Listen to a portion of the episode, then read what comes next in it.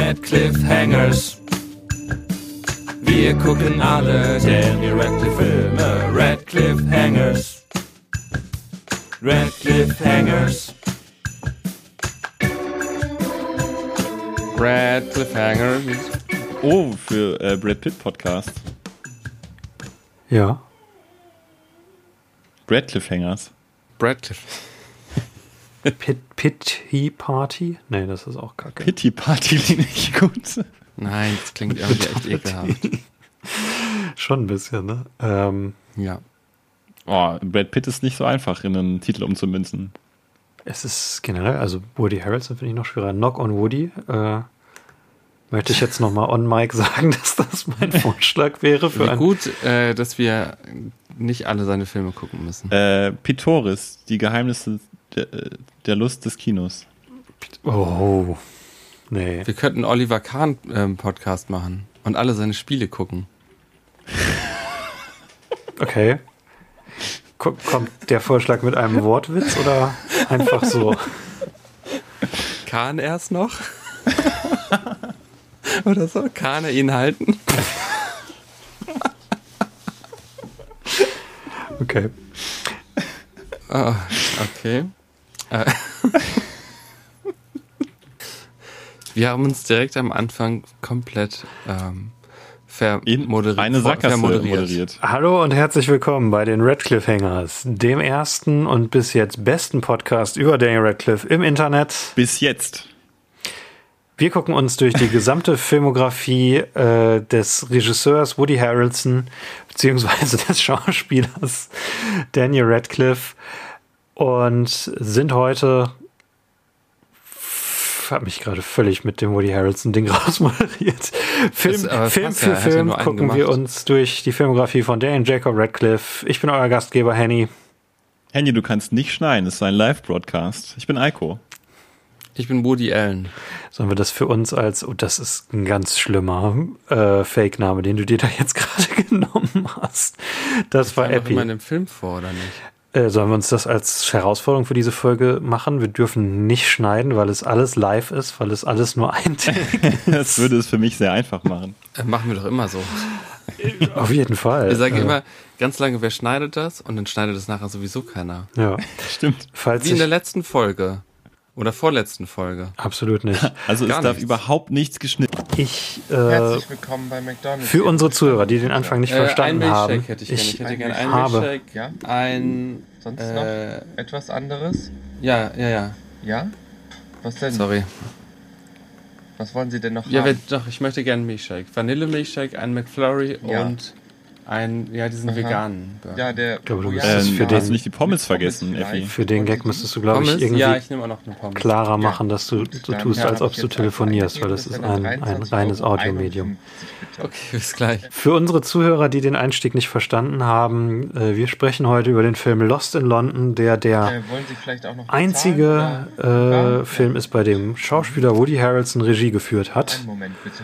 Und Bis jetzt. bis jetzt, äh, ich dachte, Bis es wäre witzig, wenn man irgendwie sich wieder so einen Fake-Titel überlegt und äh, sagt, das ist die einzige und erste So, Folge. bitteschön, alles fertig. Aber es hat Aber es nicht, war doch nicht lustig. es hat nicht geklappt.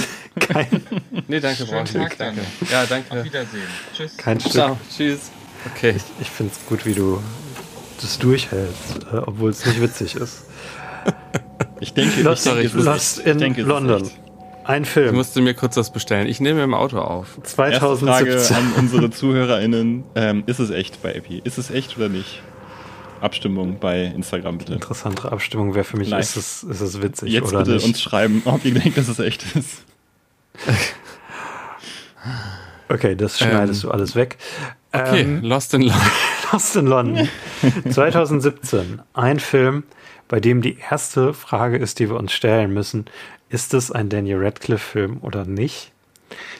Weil wir haben ihn in der letzten Folge angekündigt. Und wer ihn noch gucken möchte, 99 Cent auf Amazon Prime. Wir haben ihn alle geguckt. Wie immer. Und Daniel Radcliffe, es- dieser Film steht in jeder, in jeder Daniel Radcliffe Filmografie. Es steht immer da drinne, er spielt sich selber. Und da das ein Film ist, in dem Woody Harrelson auch sich selber spielt, war ich davon ausgegangen, dass hier ist ein Film, in dem Daniel Radcliffe sich selber als Charakter spielt. Ja, das kann man auch mal machen, da, davon ausgehen. Weil er das ja auch. auch häufiger tut, wie wir schon festgestellt haben. Das macht er, glaube ich, ganz gerne. Das macht er ganz gerne. Ähm, für alle Leute, die ihn sich jetzt noch nicht angeguckt haben und ihn sich wegen Daniel Radcliffe angucken wollen, es gibt sicher viele Filme, die, äh, viele Gründe, diesen Film zu gucken. Daniel Radcliffe spielt nicht in diesem Film mit. Aber er kommt vor. Ja, wie war eure Reaktion, als ihr das gemerkt habt? Ich, Mann, war ich gehypt, als das erste Mal kam, dass wir Harry Potter sehen. Ich dachte wirklich, die ähm, fahren jetzt wirklich mit diesem Live-Film ans Harry Potter-Set. Ja, Moment, ich Ähm. glaube, wir müssen, wir müssen das Pferd einmal von der anderen, den Schuh einmal anders, wir Ja. müssen das anders aufwickeln. Wir können ja einmal Folgendes sagen. Es handelt Ich sich war gehypt und bei ich diesem war Film enttäuscht. um ein komplett einzigartiges Konzept.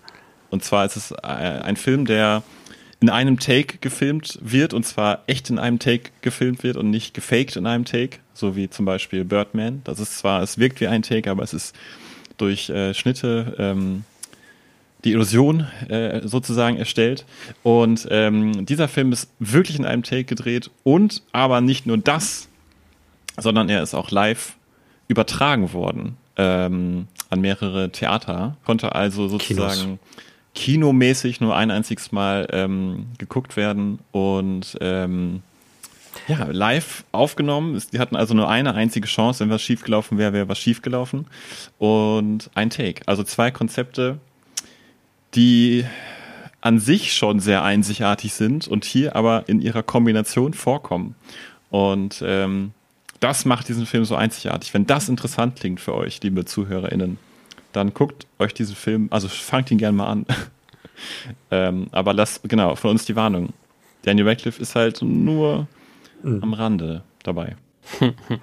Ja, äh, worum geht's überhaupt? Äh, Eiko hat ja gerade gesagt, es ist auf zwei Weisen ein besonderer Film, es ist aber auch vom Inhalt ein besonderer Film, weil der Film ist nicht nur von Woody Harrelson, Woody Harrelson spielt auch sich selber darinne. In seiner laut eigenen Angaben schlimmsten Nacht, die er je erlebt hat, äh, die er hier verarbeitet, die damit losgeht, dass seine Frau, äh, gespielt von Eleanor Matsura, ähm, herausfindet, dass er sie mit drei Frauen auf einmal betrogen hat. Und das bringt ihn auf eine Odyssee durch das nächtliche London, die für ihn in einer Polizeizelle endet.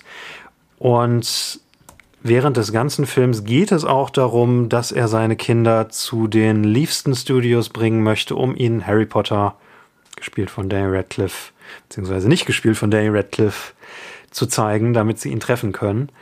Und ja, wenn man diesen Cast hier liest mit, mit Woody Harrelson, Owen Wilson, Willie Nelson, die alle sich selber spielen, Daniel Radcliffe spielt sich selber, Bono spielt sich selber, könnte man auf den Gedanken kommen, wie ich schon vorhin gesagt habe, dass Daniel Radcliffe eine der Figuren ist, die Woody Harrelson vielleicht während dieser verrückten Nacht begegnet ist.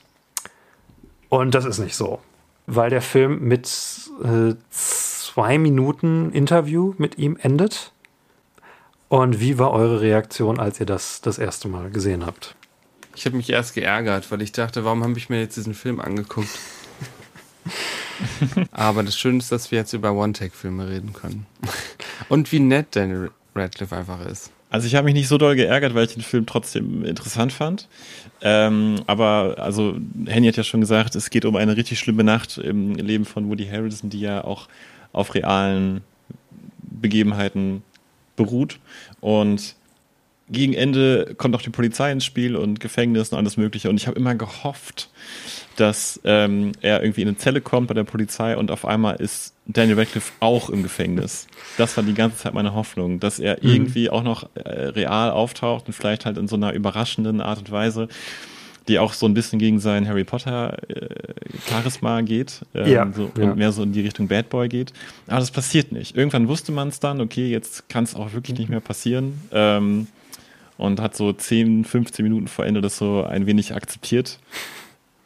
Ja, aber schön, also es war auch schön, dass er noch vorkam. Es hätte Mhm. gar, aber gar nicht sein müssen. Es nimmt einen auch so ein bisschen aus dem Film raus, wobei es dem Ganzen auch eine schöne Note verleiht. Ich meine auch, es ist, es ist das Einzige, was nicht live ist vom Footage her. Weil das Interview wird ja vorher aufgezeichnet worden sein müssen. Der wird Genau. sich nicht. Ja. Und es ist tagsüber und der Rest des Films wurde, glaube ich, um zwei bis vier Uhr nachts oder sowas gedreht. Genau, ja.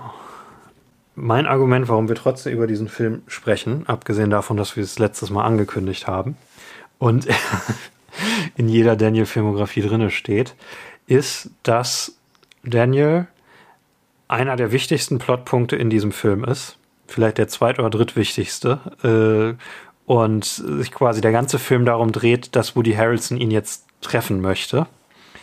Und irgendwie passt das Ganze auch gut in, in die Radcliffe Hangers rein, weil es so ein einzigartiger und seltsamer Film ist. Wie wir ja auch einzigartig und seltsam sind. Ja, genau, das stimmt. Ähm, und er, er ist drinne. Also es, es ist quasi, wenn wir die ganzen Filme mit, mit wenig Daniel Radcliffe ranken würden, wäre das hier wahrscheinlich der mit dem wenigsten Daniel Radcliffe. Ah, wobei wahrscheinlich der Amy Schumer-Film Trainwreck von den Minuten her noch weniger Daniel Radcliffe hat. Aber dafür ist es halt äh, intensiver, weil er im, mitten im Film vorkommt und hier ist er ja wirklich nur ans Ende einmal Der hat eine. Szene, ja. Wie man hier erfährt, hat er tatsächlich äh, auch in, in dieser Woche, äh, diese ganzen Ereignisse aus diesem Film sind ja ursprünglich ungefähr auf so eine Woche verteilt gewesen. Ähm, da hat er tatsächlich Woody Harrelson schon mal getroffen und wahrscheinlich ist das hier so entstanden am Set von Now You See Me, dass Woody ihn gefragt hat, möchtest du nicht in meinem Film äh, als, als Endcredit-Szene auftauchen? Und er hat einfach Ja gesagt.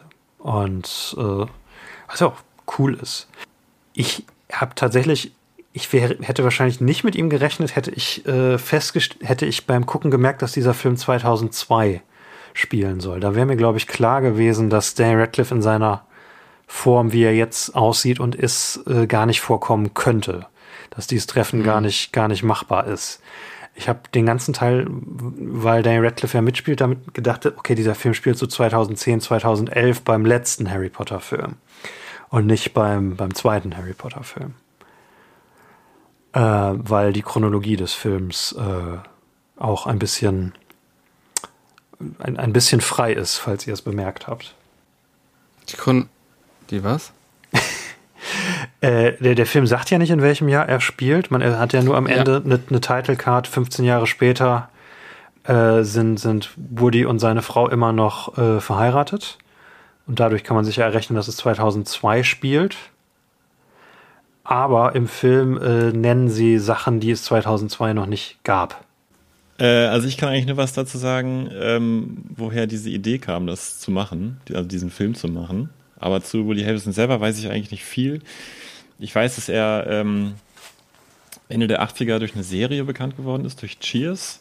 Äh, 92 ähm, kam oder 93 kam dann, verdammt, jetzt fällt mir der Titel nicht ein. Na- Natural White Man Can Jump, Natural Born Killers. Natural Born Killers, genau, Ja. ganz genau.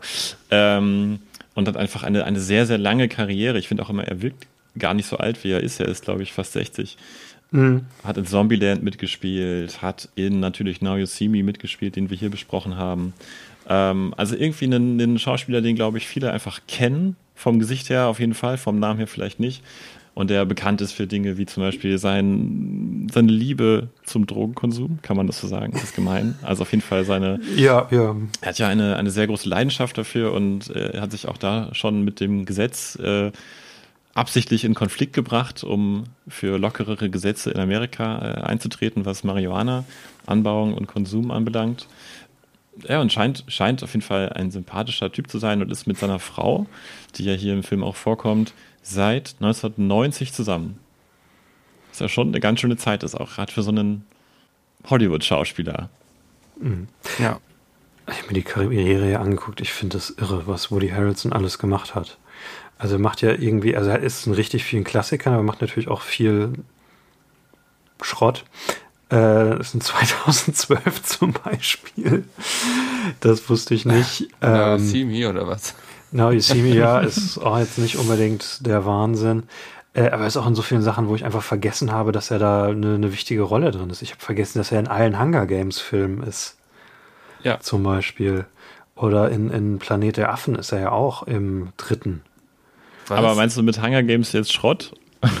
Nein, nein, Hunger Games, äh, bis auf den letzten Film, äh, mag ich die. Der, der letzte ist halt schade. Ähm, äh, Woody Harrelson ist für mich so ein ähm, Schauspieler, der ist mir erst recht spät aufgefallen. Also ähm, der war immer so da. Es gibt so ein paar Schauspieler, die man nicht namentlich kennt und die man, wo man irgendwie weiß, die hat man schon mal gesehen, aber naja. Mhm. Äh, ähm, und der ist mir erst richtig spät aufgefallen und ich weiß gar nicht mal, welcher Film. Ich glaube tatsächlich, bei mir war es Zombieland. Mhm. ähm, wo, er, wo ich erst mal so dachte, der ist irgendwie echt gut und der hat irgendwie echt ein Gespür so. Er ist auch irgendwie Und dann immer, ist er mir immer immer wieder gut. aufgefallen. Ja. Ja. Ja, und der ist eigentlich immer, er hat eigentlich immer, ähm, ja, der ist nie richtig schlecht, ne? Ich habe zumindest noch keine schlechte Performance von ihm gesehen, aber er ist einer dieser Leute, also man freut sich immer, wenn man ihn sieht, aber er, er ist immer, also er ist einfach so ein, so ein einzigartiger Typ, ne? Also er ist so ein, so ein richtig, so ein einzigartiges Gesicht und hat so eine einzigartige Ja. Stimme. Der ist echt, ähm, Ja, er hat einen hohen Wiedererkennungswert. ja. Und die, also wirklich großartige Performance waren zum Beispiel Three Billboards Outside Ebbing, Mhm. ähm, wo er einen todkranken Sheriff spielt.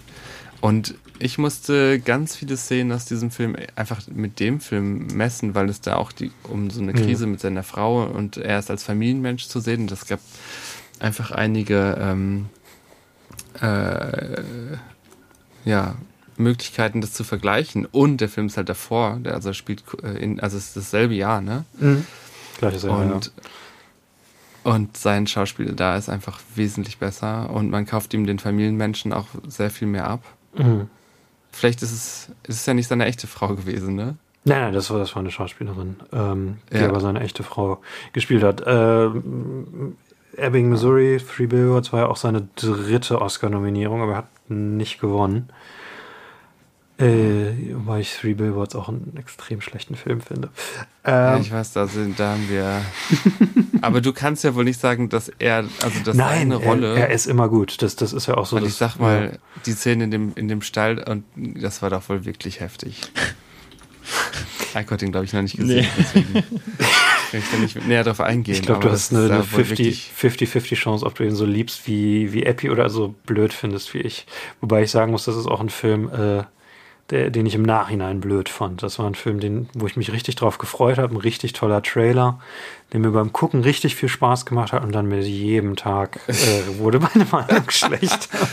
Ja, und ich habe den noch nicht, bei mir ist noch nicht lang genug her und dann wird mir das auch so gehen. Es ist ein Film, den man, glaube ich, ähm, liebt, wenn man sich einfach auf das Schauspiel von, äh, ähm, von Woody Harrison und von ähm, Francis McDormand. Ja, Francis McDormand, wenn man sich auf die einlassen kann und den einfach gerne zuguckt, dann ist das ein geiler Film. Hm. Ähm, Und, und Sam Rockwell. Äh, und Sam Rockwell. Oh. Ja. Das, da, okay. äh, das ist der Film, wo es losging, dass Sam Rockwell für Oscar-Nominierung dafür gekriegt hat, dass er entweder Nazis oder Rassisten gespielt hat, oder? Ich meine, das ist die, die erste und dann Jojo Rabbit. Gut, es sind nur zwei, aber es ist äh, ein Trend. Das ist keine, das ist keine Reihe, Henny. Das ist der sind Beginn eines Trends. Was ist eure Lieblings-Woody Harrelson-Performance? Wollte ich noch fragen. Ist es Missouri bei dir oder? Ähm, puh. Äh, Seven Psychos steht ja hier auch auf der Liste. Ah, kann ich mich gar nicht dran erinnern. No Country for Old Man kann ich mich auch nicht an ihn erinnern. Du Country for Scanner Darkly kann ich mich auch nicht dran erinnern. Ich, also es sind ja alles krasse Filme. Scanner Darkly ist Aber- auch super. Bei mir ist es tatsächlich No Country for Old Man. Äh, da, Scheiße, äh, da kann ich mich da, jetzt nicht dran erinnern. da taucht er nach, nach, nach fast drei Viertel des Films taucht er auf. Er ist, ist der Kopfgeldjäger, der, äh, der Javier Bardem jagen soll, der das Ganze wieder richten soll und das äh, Mhm. geht nicht gut für ihn aus. Und er kommt aber nach, nach drei Stimmt. Viertel des Films, der sowieso schon so, so drei wahnsinnig große Charaktere hat und äh, reiht sich da quasi einfach so ein und, und passt perfekt da rein und nimmt und er funktioniert, obwohl er erst so spät im Film ist. Das ist auch einer der Gründe, warum ich die Performance so gut finde. Und er, er ist halt der, der Woody Harrelson Cowboy, aber halt der perfekte Woody Harrelson Cowboy. Ich habe nicht Ja. so viele mit ihm gesehen, ähm, aber ich fand, dass er mh, Tribute von Panem echt auf ein neues Level für mich gehoben hat. Also er hat da eine ganz neue Komponente in den Film reingebracht. Er Mhm. war so wie, so wie so ein freies Radikal irgendwie, dass man dachte, okay, es könnte irgendwie viel passieren. Und er hat äh, Star Wars A Solo Story ebenfalls sehr bereichert. Ja, Das hatte ich auch vergessen, dass er da drin ist. Den habe ich aber auch nicht gesehen. Äh, das Hunger Games Take gefällt mir. Sehr interessant, sehr gut, Alko. Danke. Äh, ja, Epi, hast du noch einen oder habe ich euch jetzt zu sehr mit der Frage überrascht? Ich fand den ersten Zombieland tatsächlich ganz gut. Den zweiten fand ich furchtbar. Es gibt einen zweiten Zombieland. Ja, Ja. Und der ist nicht gut. Okay. das äh, ist ja quasi schon mit zweiter Zombieland irgendwie klar. Mit Es ist ein bisschen wie damals mit den Disney-Filmen, ne? Also Aladdin 2. Kennt ihr Ach wahrscheinlich auch so, nicht. Ne? ja, König der Löwen 3. im, im Sinne, dass es ein Ja, König der Löwen 3 ist ja, ist ja ganz cool eigentlich, weil das ja der Timon und Pumba Film ist, aber den zweiten kennt ja niemand. also im Sinne, dass es wie ein Direct-to-DVD-Sequel ist, oder? Ja, so ein bisschen so. Ja. Und es wurde halt gemacht, weil die Leute, weil sie gesagt haben, ja, der erste war ja, ist gut angekommen, das heißt, es gucken sich die Leute an. Ähm, Und ich habe der Meinung das Gefühl, dass das Skript, also es muss nicht mehr so große Hürden ähm, schaffen. Oder ich weiß nicht, was ist das? Warum passiert das? Weil ein Studio denkt, wenn wir das gleiche nochmal machen, mögen die Leute das wieder genauso wie beim ersten Mal. Ja. Häufig. Äh, ja, auf jeden Fall ne, wahnsinnige Schauspielkarriere, äh, über Jahrzehnte ikonische Rollen. Äh, man merkt uns übrigens, glaube ich, alle an, dass wir nicht mit Cheers groß geworden sind, sonst äh, hätten wir ihn wahrscheinlich sowieso schon gekannt. Ähm, Cheers. die, die Sitcom, die er acht Jahre lang gemacht hat. Eine der, Ah. der klassischen Sitcoms überhaupt. 196 Episoden hat er gemacht, Wahnsinn. Ähm, Und ja, das hier ist sein einziger äh, Regiefilm, das hier ist sein Regiedebüt. Und Eiko, du wolltest was erzählen, wie es dazu kam, ne? Ja, äh, gerne. Und zwar ist es so, dass äh, Woody Harrelson äh, sagt, er hat eine genauso große Liebe fürs Theater, wie er sie fürs Kino hat. Und ähm, er hat lange darüber nachgedacht, wie man Theater und Kino zusammenbringen kann. Also den Aspekt der Live-Performance aus dem Theater und aber die inszenatorischen Möglichkeiten des Kinos. Und ähm, so ist er auf die Idee gekommen, einen One-Take-Film zu machen. Er ähm, hebt da auch Victoria hervor, den zwei Jahre vorher erschienenen deutschen Film Victoria, der auch in einem Take gefilmt wurde und über den wir auch gleich nochmal reden können. Jedenfalls ähm, hat er sich gefragt, okay, also ich würde gerne einen One-Take-Film machen, aber wo ist dann der ähm, der, der Theateraspekt, dass man ein Live-Publikum hat. Und ähm, so ist er auf die Idee gekommen, dass das Ganze dann live in äh, Kinos übertragen wird, damit man beides eben vereint. Und soweit ich weiß, ist er damit der erste und einzige, der das gemacht hat und zustande gebracht hat. Jein. Äh, also der erste Spielfilm, es gibt technisch gesehen einen so einen kanadischen Kunstfilm, der auch live übertragen wurde. Äh, aber wir sagen einfach mal, der zählt nicht, weil fast niemand sagt, der zählt. Und ähm, er hat auch erzählt, dass sie über mehrere Tage geprobt haben, die einzelnen Szenen einzeln durchgespielt haben, bevor sie dann das Ganze, äh, ich glaube, zweimal haben sie es durchgespielt vor der eigentlichen Live-Nacht. Und ähm, bei einer dieser beiden Proben ist auch einmal mittendrin äh, einfach die Verbindung, also der Broadcast, abgebrochen. Das heißt, ähm, da haben sie gemerkt, okay, wir müssen uns auch, da, auch darauf einstellen, dass das äh, passieren könnte. Und ähm, es war wohl große Sorge, dass es bei der Live- Broadcast-Geschichte Mhm. auch passiert. Wenn es passiert wäre, hätten sie übrigens dann in ähm, eins der beiden erfolgreichen Probetakes rüber geschaltet. Aber es ist alles erfolgreich verlaufen und man Echt? kann auf jeden Fall ja schon mal sagen, es ist gut gelaufen ohne größere Unfälle. Ist es ist schon krass. sogar ne? so gut verlaufen, würde ich sagen, dass wenn man das nicht wüsste, dass das live übertragen würde, man würde auch nicht von alleine darauf kommen. Also es wirkt Hm. so vielleicht sogar so ein bisschen wie bei Victoria. Bei Victoria haben sie ja auch ähm, dreimal den ganzen äh, Film abgedreht, das One-Take abgedreht und sich dann alle drei gut angeschaut und überlegt, welchen, welcher davon hat für uns das beste Pacing, wer bringt das am besten rüber und sich dann Ich dafür weiß noch, entschieden. welches sie genommen haben. Weil ich meine, das war das zweite. Ne? Ich meine auch das zweite. Ja. Interessant, dass das das Beste war. Ja, ähm, ne? das ist ja eigentlich immer ent entweder das erste oder das letzte. Wobei ich finde, bei diesem Film, wenn man es weiß, dass es live war, bringt das nochmal äh, eine zusätzliche Spannung in das Ganze rein. Ja, auf jeden weil Fall. Es, weil es ja wirklich schief gehen kann. Und es ist halt schade, die, Das stimmt, ja. das hier ist halt so ein Film, die perfekte Art, um das zu gucken, wäre es wahrscheinlich gewesen, das live zu sehen. Wo noch nicht sicher ist, dass es, ge dass es geklappt hat, weil man es auf Amazon Prime oder auf YouTube guckt. Ja, genau. Deswegen wollte ich aber auch nicht spoilern, ob noch Sachen, ob noch kleinere Sachen schieflaufen. Man kann wirklich sagen, im Großen und Ganzen geht's gut. Ähm, aber ich, genau, ich finde auch, es ist am besten, wenn man da rangeht mit dem Wissen, ist es live. Ähm, dann ist es irgendwie eine, eine andere, hat es eine andere, es fühlt sich brenzliger an. Ja, Knisternder, ein knisternderes. Ich fand es am Anfang auch echt aufregend, muss ich sagen. Also, als ich sie dachte, oh, interessant, so mal gucken, was passiert. Äh, Es hat mich dann aber auch schnell äh, wieder, also, Mhm. Wobei- sich dann doch wieder ge- gelegt, die Aufregung. Man, man kann, äh, glaube ich, nicht. Äh, also es ist schwierig, den Film zu gucken, ohne das zu wissen, weil ja die ersten drei Minuten des Films quasi das Behind the Scenes aus der, aus der Probezeit ist, äh, wo sie halt sagen, wir machen das jetzt live. Und äh, ja, am, am Abend, wo sie es live machen wollten, war die Brücke übrigens auch gesperrt, die am Ende den emotionalen Höhepunkt äh, äh, dafür gebraucht wird und erst, äh, weil da eine Bombenräumung war. Oh, Ja. Und irgendwie bis eine Stunde vor Drehbeginn stand noch nicht fest, ob sie diese Brücke am Ende benutzen können oder nicht. Ähm, scheiße, ne? Ja. Aber sowas passiert dann ja immer. und es ist irgendwie auch, also ich finde es sehr bewundernswert. Da, also einmal, ne, Woody Harrelson, viele Schauspieler machen ja ein Regiedebüt. Kein Schauspieler macht so ein Regiedebüt, Ja. wo er direkt auf 180 geht, direkt das Schwierigstmögliche sich raussucht mit unendlich technischen Hürden.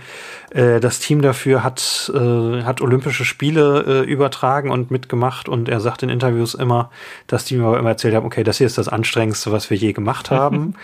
und ich weiß nicht, habt ihr euch das Q&A nach der Ausstrahlung angeguckt? Nein. Nee, Da- das war da- bei mir nicht dabei. Nee, das ist auch nur auf YouTube äh, so. einmal abgefilmt. Da sagt Rudy Harrelson auch auf jeden Fall, ja, ich werde sowas nie wieder machen. Ich weiß auch nicht, ähm, ob er generell Regie-Tendenzen hat. Also hatte er Bock, einfach Regie zu führen oder war das so eine Idee und die wollte er mal machen? Das hier ist der einzige Regie-Credit. Das ist das einzige Mal, dass er Regie Ja, ja, geführt das hat. meine ich. Ja. Hatte, hatte er Bock auf Regie oder war das einfach mal so eine Idee, die er einfach mal durchziehen wollte? Also, das, das Ganze war ja 2002, äh, diese Ereignisse aus diesem Film, die ähm, am Anfang kommt ja die Title Card, da steht äh, Too much of this is true, erst in Lateinisch und dann in Englisch. Und das, was man sicher weiß, was richtig war, äh, war, dass er im Gefängnis ist, äh, dass es einen Vorfall in einem Taxi gab und dass er seine Frau mit drei anderen Frauen betrogen hat. Das ging damals durch die Presse. Und diese Nacht hat ihn wohl so beschäftigt, dass er immer mal wieder dran geschrieben hat, das aber auch jahrelang hat liegen lassen. Und dann kam quasi das, was Eiko eben gesagt hat. Dann kam diese Idee und er hatte dann seinen Kameramann und die haben sich gegenseitig immer wieder überzeugt, das auch in einem Take oder live zu machen. Es, es, es war wohl so, ein- so ein Hin und Her auch. Quasi äh, die, die Idee stand immer mal wieder im Raum, aber er hat auch mehrfach gesagt, nee, lieber doch nicht. Und dann hat ihn der Kameramann, ich meine, er sagte in Interviews, er wurde zwei oder dreimal immer wieder überzeugt, es doch in einem Take zu machen. Und äh, seitdem hat er keine Regie mehr geführt. Ähm, Ist ja aber noch nicht so lange her. Ähm, 2017, ich meine, wenn man darüber ja. nachdenkt. 2017, ähm, danach hatte er mit Now You See Me 2 ein bisschen was zu tun, immer eine Doppelrolle. Ähm, und hey, drei Jahre später war schon Corona. Ja, das habe ich auch gerade gehört. Und er macht ja auch wirklich viel. Also er ist ein Schauspieler, der scheinbar irgendwie immer arbeitet. Deswegen ist, glaube ich, auch manchmal so viel Schrott dabei. Äh, weil er einfach pro Jahr vier bis fünf Filme hat. 2000, allein 2017 sind es, warte mal, fünf, ja. 2017 sind es fünf. Nee, sechs. Sechs Also- Filme 2017. Das Äh, sind ja auch keine kleinen Projekte, ne? Nee. Krass eigentlich. Wobei dieser Film hatte fünf Wochen Probe. Ich weiß jetzt nicht, wie viel die Vorproduktion war. Eiko, weißt du das? Nein. Aber guck mal, die hat ein Schloss aus Glas, war dasselbe Jahr. Planet der Affen, auch ein Riesenfilm. Ja, es ist irre, wenn du sich das, an, das anguckt. Und 2018, gut, das sind dann nur drei Filme. Äh, nee, 2018 sind dann zwei, okay. 2019 sind wieder drei und dann. Aber auch das Jahr davor, ne? Unfassbaren 2. Auch ein, äh, wahrscheinlich, der wird wahrscheinlich auch sehr viel Zeit in Anspruch genommen haben. Ja, äh, es ist. Äh, ich habe gerade nicht gezählt, das sind auch bestimmt 50 Filme, die er gemacht hat. Mindestens 60, 70. Tja. Und alles nicht klein, ja. Ähm, ich kann mir vorstellen, dass man nach so, einem, äh, so einer Erfahrung dann auch keine Lust mehr hatte aufs Regie führen. Ich finde auch übrigens, aber ähm, ich finde ja, ich mochte den Film ja überhaupt nicht. oh, okay. Und, ähm, aber es sind so viele Dinge, die, wo ich mich einfach auch vor verbeugen möchte und sagen möchte, wow, also ähm, wenn man, ja, das sind schon doch ganz schön viele Faktoren. Das die, Regiedebüt, ähm, gleichzeitig spielt er noch die Hauptrolle. Es ist live in einem Schnitt, also ohne Schnitt, in einem Take. Da, dafür, irgendwie finde ich, muss man sagen, dafür ist der Film beeindruckend gut. Und ähm, ähm, ja, ich finde, wenn man das so hört, würde man weniger erwarten. Und dann noch eine persönliche Geschichte über seine Frau und seine Beziehung. Also Über seinen Seitensprung vor allem, ne? Also, über seinen Seitensprung. Ja, ähm, ja, da darf man, glaube ich, auch weniger erwarten. Oder? man, man könnte es auf eine Weise beschreiben, dass man denkt, okay, das kann gar nicht gut werden. Äh, Ja. wenn, wenn das das ist, was du meinst. Also, ähm, beziehungsweise es kann so viel dabei schieflaufen. Ein Schauspieler, der sich selber spielt, äh, auch noch, das hat sie jetzt, glaube ich, gerade auch nicht dabei. Das ist ja auch nicht unbedingt immer ein gutes Zeichen. Kann auch für sehr viel Ego und äh, Egozentrismus. Ja, und allein, sein. allein die Idee, ähm, einen Film auf sich selber zu basieren. Man sagt ja auch immer, das ist so ein bisschen die äh, typische Sache, wenn junge Leute ihr erstes Skript schreiben oder ihr erstes Drehbuch schreiben oder sowas, dass sie dann sich selbst zur Hauptfigur machen oder Leute, die sie kennen, zur Hauptfigur machen. Und es ist ja immer so ein bisschen die Diskussion, ob das eine gute Idee ist oder nicht. Meistens ist es das nicht. Meistens ist das nicht. Jetzt hat natürlich Woody Harrison das Glück, dass er ein relativ aufregendes Leben ähm, zu haben scheint und äh, natürlich dieser Vorfall von 2002 ja doch auch Mhm. einiges an gutem Erzählmaterial zur Verfügung stellt. Ja, ähm, also so von, von dem, was man weiß und so wie es drin ist, ja, au- auf jeden Fall. Evi, du mochtest seine Performance nicht. W Nö. Warum? Ich fand, äh, er spielt halt die ganze Zeit so, als wäre er betrunken. Wir sehen aber, dass der halt nicht viel trinkt. Also wir sehen ja alles. Mhm. Den ersten kurzen schüttet er sich auf die Schulter und danach trinkt er einen Cosmopolitan. Und aber so wie er sich verhält und was er so macht und so, ist er halt, als wäre er die ganze Zeit betrunken und das hat mich überhaupt nicht. Das mochte ich überhaupt nicht. Ich weiß, Ähm. ich weiß, was du meinst. Eine meiner Notizen war, der Film würde mehr Sinn machen, wenn äh, Woody Harrelson mehr, mehr Drogen äh, oder Alkohol konsumiert. Ganz genau. Das ähm, würde, hätte viel besser funktioniert und ich hätte ihm das besser abgekauft, weil und er ist einfach mega unsympathisch von Anfang an. Also du erfährst halt ähm, von der Geschichte mit den drei äh, Prostitu Prostituierten oder wie auch immer das jetzt genau war. Keine Prostituierten, Und- meine ich. Ja, man, also ja, Nee, also, man weiß ja hm. nicht ganz genau, ob Ja. die dafür bezahlt wurden oder nicht. Also Also nicht von ihm.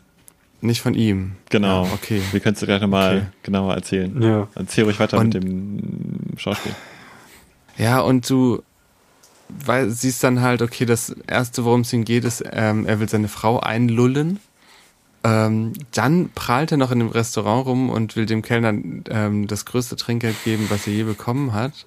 Und das sind halt alles Sachen, die ihn nicht sympathisch machen. Dann kommen dann noch diese, ähm, äh, diese Leute da, der Prinz und so an, und er vergisst noch deren Namen irgendwie so, als würde, und das Erste, was ihm anfällt, ist Mohammed, weil die halt ein bisschen Ein arabischer Ähm, Prinz, ja. ja, und so. Äh, und man denkt echt, oh, was ist denn das irgendwie? Ähm, Ja. Ähm, das, So ging es mir auch. Ich habe auch am Anfang immer gedacht, Ah. so, hm, der Film ähm, verlässt sich sehr darauf, dass man Woody Harrison kennt, vielleicht sogar darauf, dass man Woody Harrison mag und ihn einschätzen kann als, als Typen, so als ob man quasi keine charakterliche Einführung braucht, weil er sich selber spielt und er eine berühmte Figur ist. Ähm, Ja. Und habe gedacht, soll ich das sympathisch finden, jetzt seine Verplantheit, wie er so durchs Leben stolpert, durch die Londoner Nacht. Ähm, aber ich habe einen Satz vom Telegraph gelesen, den ich ganz treffend fand. Ähm, die haben in ihrer Review des Films geschrieben, der Film ist teilweise eine Promi-Satire, teils mea culpa, teils standardspezifisch einfach London und teils exklusive One-Night-Only Kunstinstallation. Ich fand das super zusammengefasst. Ich finde, das trifft es in so vielen Punkten. Ähm, Und dieses Mea culpa, ich finde, das passt sehr gut zu diesem, zu diesem Aspekt. Ich glaube, er hat wirklich, wirklich zu kämpfen mit sich ähm, und mit dieser Sache, die er gemacht hat, dass er seiner Frau fremdgegangen ist, in so einer Art und Weise, ähm, dass er, glaube ich, sich auch gar nicht anders zeichnen möchte in dem Film, als eben ein Unsympath, der Aber ähm, ah, auf, auf den Gefühlen von Leuten so rumtrampelt. Ich, ich verstehe es total. Ähm, Aber das passt nicht. Also, Mhm. es, das wäre eine gute Geschichte. Aber ah, das ist nicht so. Also auch so dieses, dass ihm nichts Besseres einfällt, als in der Nacht, wo er mit seiner Frau eigentlich reden möchte, dann noch mit dem Prinzen was trinken zu gehen und so. Und an mehreren Punkten nicht sagt, okay, nee, ich sollte lieber nach Hause. Äh, also da müsste ja, da müsste ja eine Entwicklung zu sehen sein irgendwie, dass er das einsieht oder sowas. Aber man hat ja das Gefühl, ähm, die versuchen das so zu inszenieren, dass er gar nicht anders kann, sondern so getrieben wird. Ah, er muss jetzt ja einen mit dem Trinken gehen. Er muss jetzt ja. Äh, Ich weiß genau, was ja, du meinst, ja, ich ja. glaube, ich glaube, sie haben auch gestruggelt. Also vielleicht ganz kurz, um die, Zu- um die Zuhörer, um euch mitzunehmen. Ähm, wir haben diese kurze Einleitung am Anfang des Films. Ähm, wir erfahren, dass dieser Vorfall war, wo die Harrison hat ähm, mit drei Frauen geschlafen und wurde von einem Paparazzi irgendwie ähm, in irgendeiner Form fotografiert, sodass es deutlich wurde, dass er das gemacht hat und fremdgegangen ist. Ähm, und dann ist er in einem Restaurant, Henny hat schon gesagt, er möchte, dass seine Frau es nicht erfährt und möchte mit ihr nach Hause schnellstmöglich. Genau, dann ist diese, Gruppe um einen Prinz herum, die mit ihm einen Trinken gehen wollen. Und ich glaube, der Film hatte vor, dass wir irgendwie nachvollziehen, er stolpert da so lange, er stolpert von Sache zu Sache, von ähm, äh, Event zu Event oder nicht Event zu Event, aber von, von einer Sache in die nächste. Und ähm, seine Frau Laura sagt ja auch in der einen Sequenz, dass sie gar nicht möchte, dass er mit ihr nach Hause kommt, dass sie sich gerade nicht sicher ist, was sie will. Und ich glaube, der Film hat versucht, schon so gut wie möglich uns verständlich zu machen, warum er jetzt mitgeht mit dem Prinzen. Aber ich habe mich auch die ganze Zeit gefragt, warum geht er jetzt Party machen mit denen äh, und nicht er einfach kannte zu seiner Frau nicht, nach oder? Hause. Kannte er die? Die Frau kannte den, den einen ähm, Bodyguard äh, von ihm. Aber ich glaube, er kannte die nicht, nein. ähm, oder einen davon. Äh, diese erste Entscheidung ist, glaube ich, das, wo viel, viel dran hängt, ob man mit dem Film mitgeht oder äh, nicht. Ähm, für mich hat das tatsächlich funktioniert aus zwei Gründen. Einmal, weil es ein One-Take-Film ist und äh, ich da vergebender war. Äh, und einmal tatsächlich wegen Woody Harrelson, weil ich ihn so, so inhärent sympathisch finde. Aber der Film startet wirklich damit, dass er einige sehr, sehr harte Sachen macht. Einmal, dass man halt erfährt, dass er diesen Seitensprung hatte mit, äh, mit drei Frauen. Ähm, da zum realen Hintergrund vielleicht. Eine davon war äh, quasi äh, war von, von Paparazzis angeheuert. Und deswegen ist das Ganze auch äh, bekannt geworden. Aber diesen Vorfall gab es wirklich. Das war aber eine, eine Aktion von News of the World, die euch vielleicht beim Stichwort Abhörskandal was sagen, äh, die ganz, ganz schlechten Ruf haben. Äh, aber Woody Harrelson ist an sich so ein inhärent, inhärent charismatischer und sympathischer Mensch.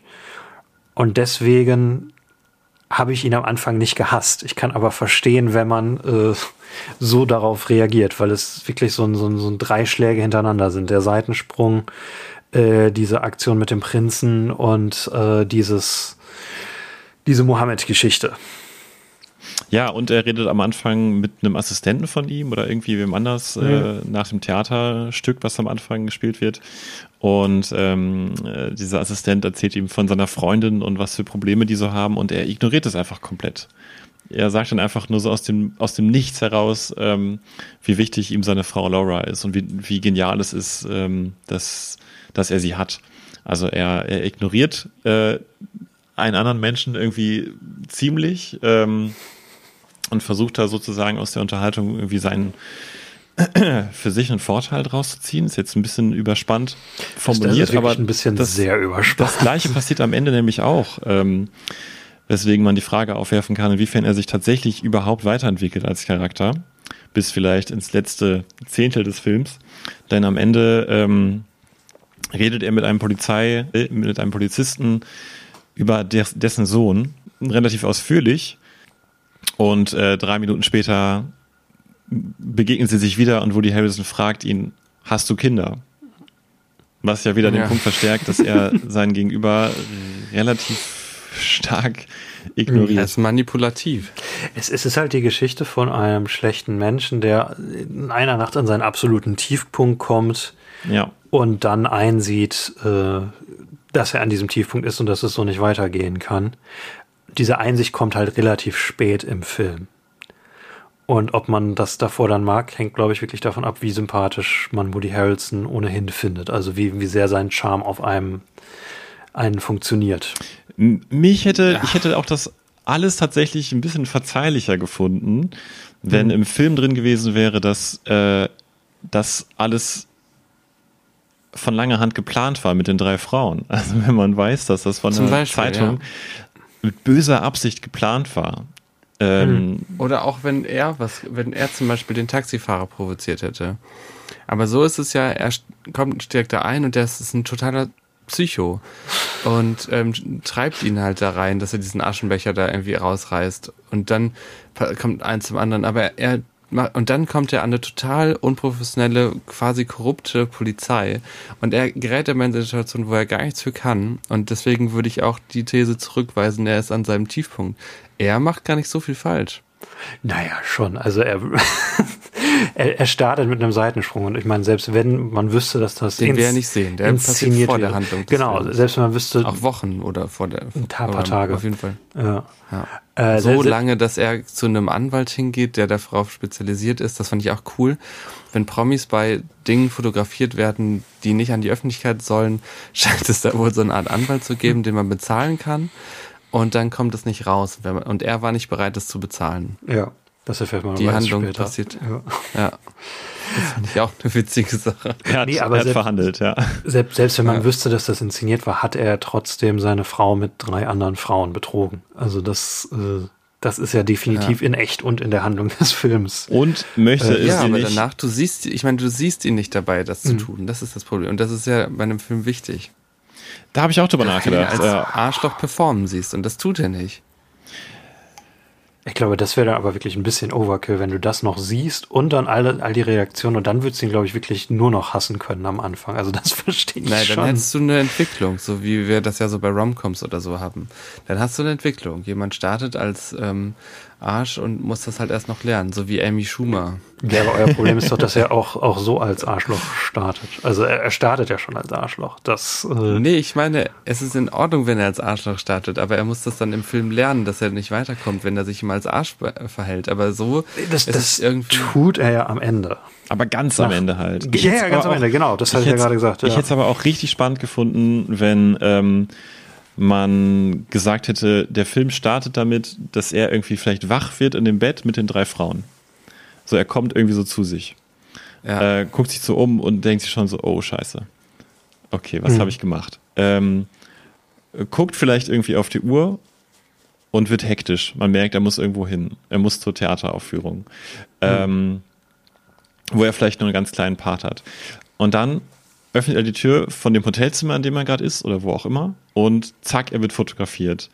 Ähm, irgendwie ergibt sich durch die Situation, dass man als Zuschauer versteht, okay, das war von langer Hand geplant von einer der drei Frauen. Ähm, Aber er kann jetzt gerade nichts machen, er muss los zum Theater. Wo er vielleicht seinen ganz kurzen Einsprung macht in dem Stück, den man sieht, vielleicht eine Minute oder so. Er spielt nur eine Minute in dem Stück mit, dann ist sein Auftritt vorbei. Und dann geht er hinter die, hinter die Bühne. Und wir sind in der Version, wie sie jetzt ist. Und dann haben wir aber keine, keine Tabloid-Presse, die das Ganze verbreitet, sondern wir haben äh, Online-News-Media, die das verbreitet. Und das geht rum wie ein Lauffeuer. So. Und ähm, 2002 Dann- wäre das nicht möglich gewesen. Klar, aber er hätte es ja auch, er hätte auch einfach so tun können, als ob. Er, hätte das, er Ja. hat es ja sowieso ein bisschen rearrangiert, sozusagen, Mhm. die Abfolge der Events. Ähm, und dann erfahren wir mit ihm zusammen, dass das Ganze rauskommt und dass das Ganze gerade die Runde macht. Und äh, alles andere kann so bleiben wie bisher. Er will im Restaurant dann auch, dass seine Frau Mhm. so sch schnell wie möglich mit ihm nach Hause kommt, bevor sie irgendwie anderes darüber reden hört. Es hätte für mich irgendwie einen ganz anderen Anfangscharakter Woody Harrelson gezeichnet, weil man ein bisschen mit ihm mitgelitten hätte, dass äh, er da so teils übers Ohr gehauen wurde, aber aufgrund eines eigenen äh, Fehlers. Ich, Okay, hätte ja. ich wäre ganz anders investiert gewesen in die Rolle, wenn es so aufgebaut gewesen wäre. Das Ding ist halt, der Film steckt sich halt sehr in, in, in eine Box, äh, was möglich ist und was nicht durch dieses One-Take äh, und Live-Gimmick. Und jetzt bei, also ich, ich verstehe, was du meinst, ähm, verstehe auch, wie das den Charakter anders machen würde.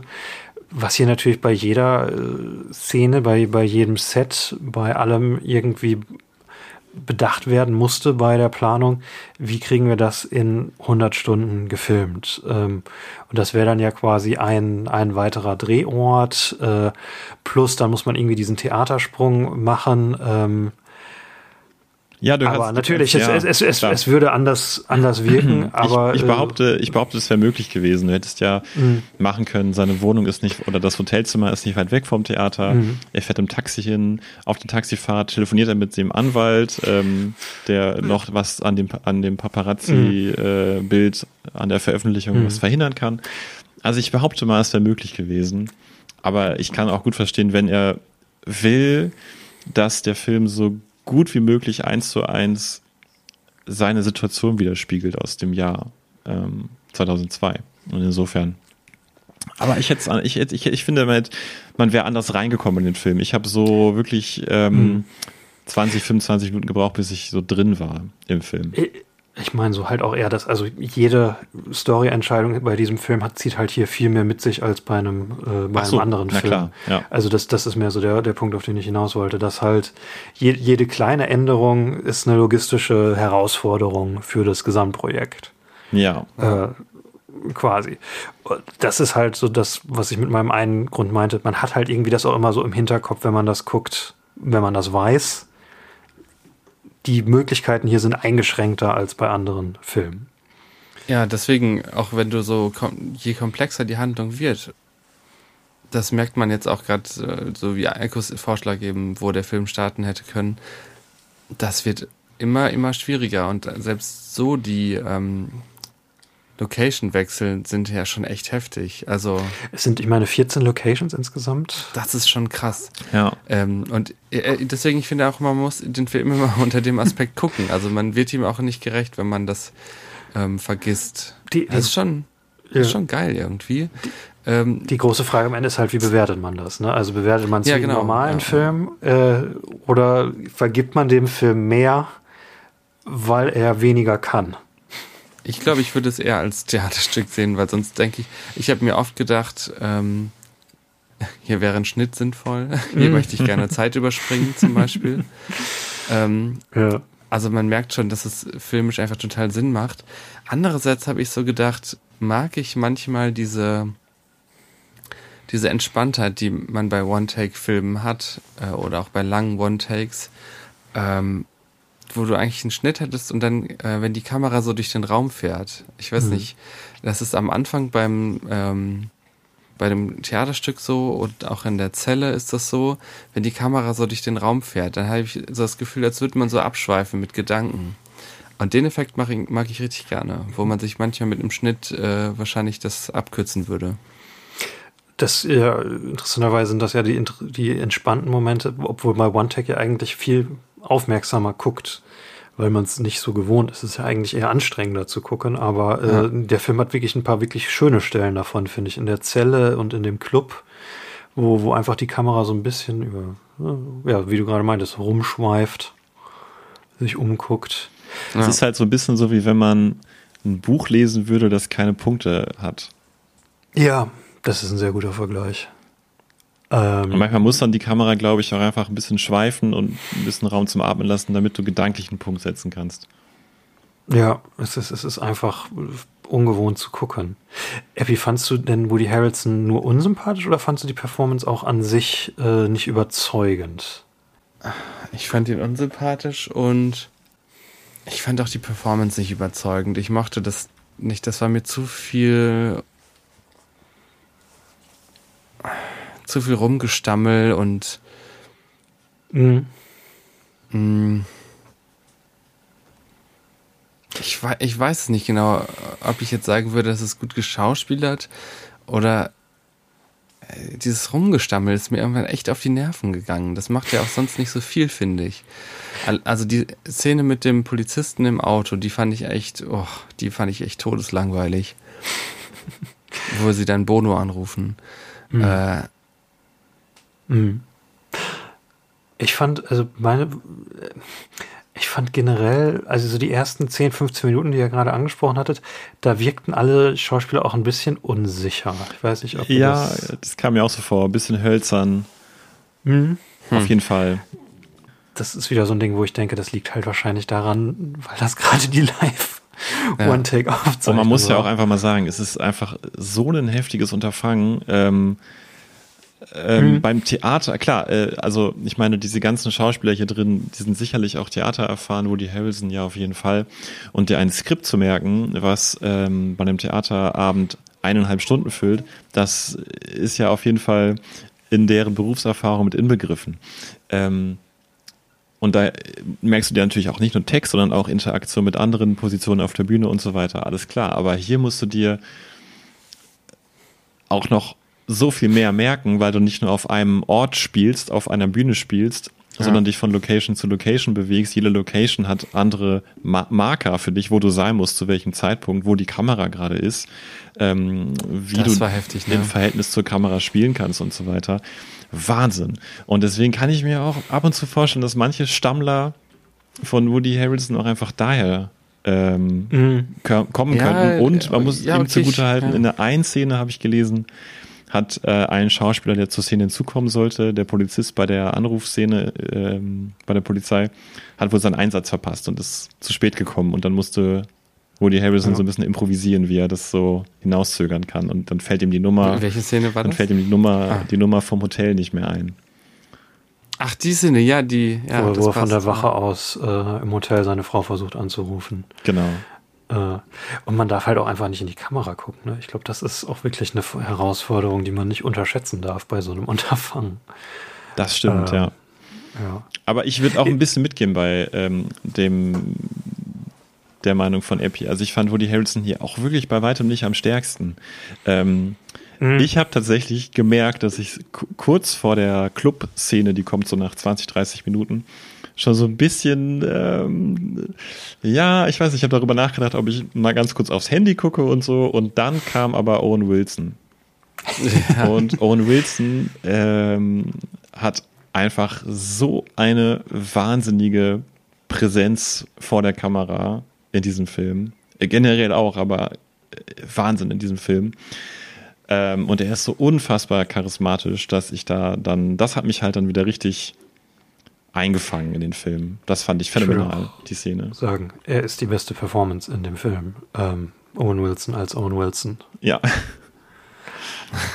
Äh, ich fand, also ich finde Woody Harrelson, also nach 15 Minuten finde ich wird's besser und ich finde, man merkt aber auch den Unterschied zwischen Owen Wilson, Woody Harrelson und den anderen Schauspielern, die das Ganze so ein bisschen theatermäßiger spielen. Und auch oft, glaube ich, mit der Kamera nicht so umgehen können. Also in vielen Szenen gucken die auch so viel, so ein bisschen wir durch die Gegend.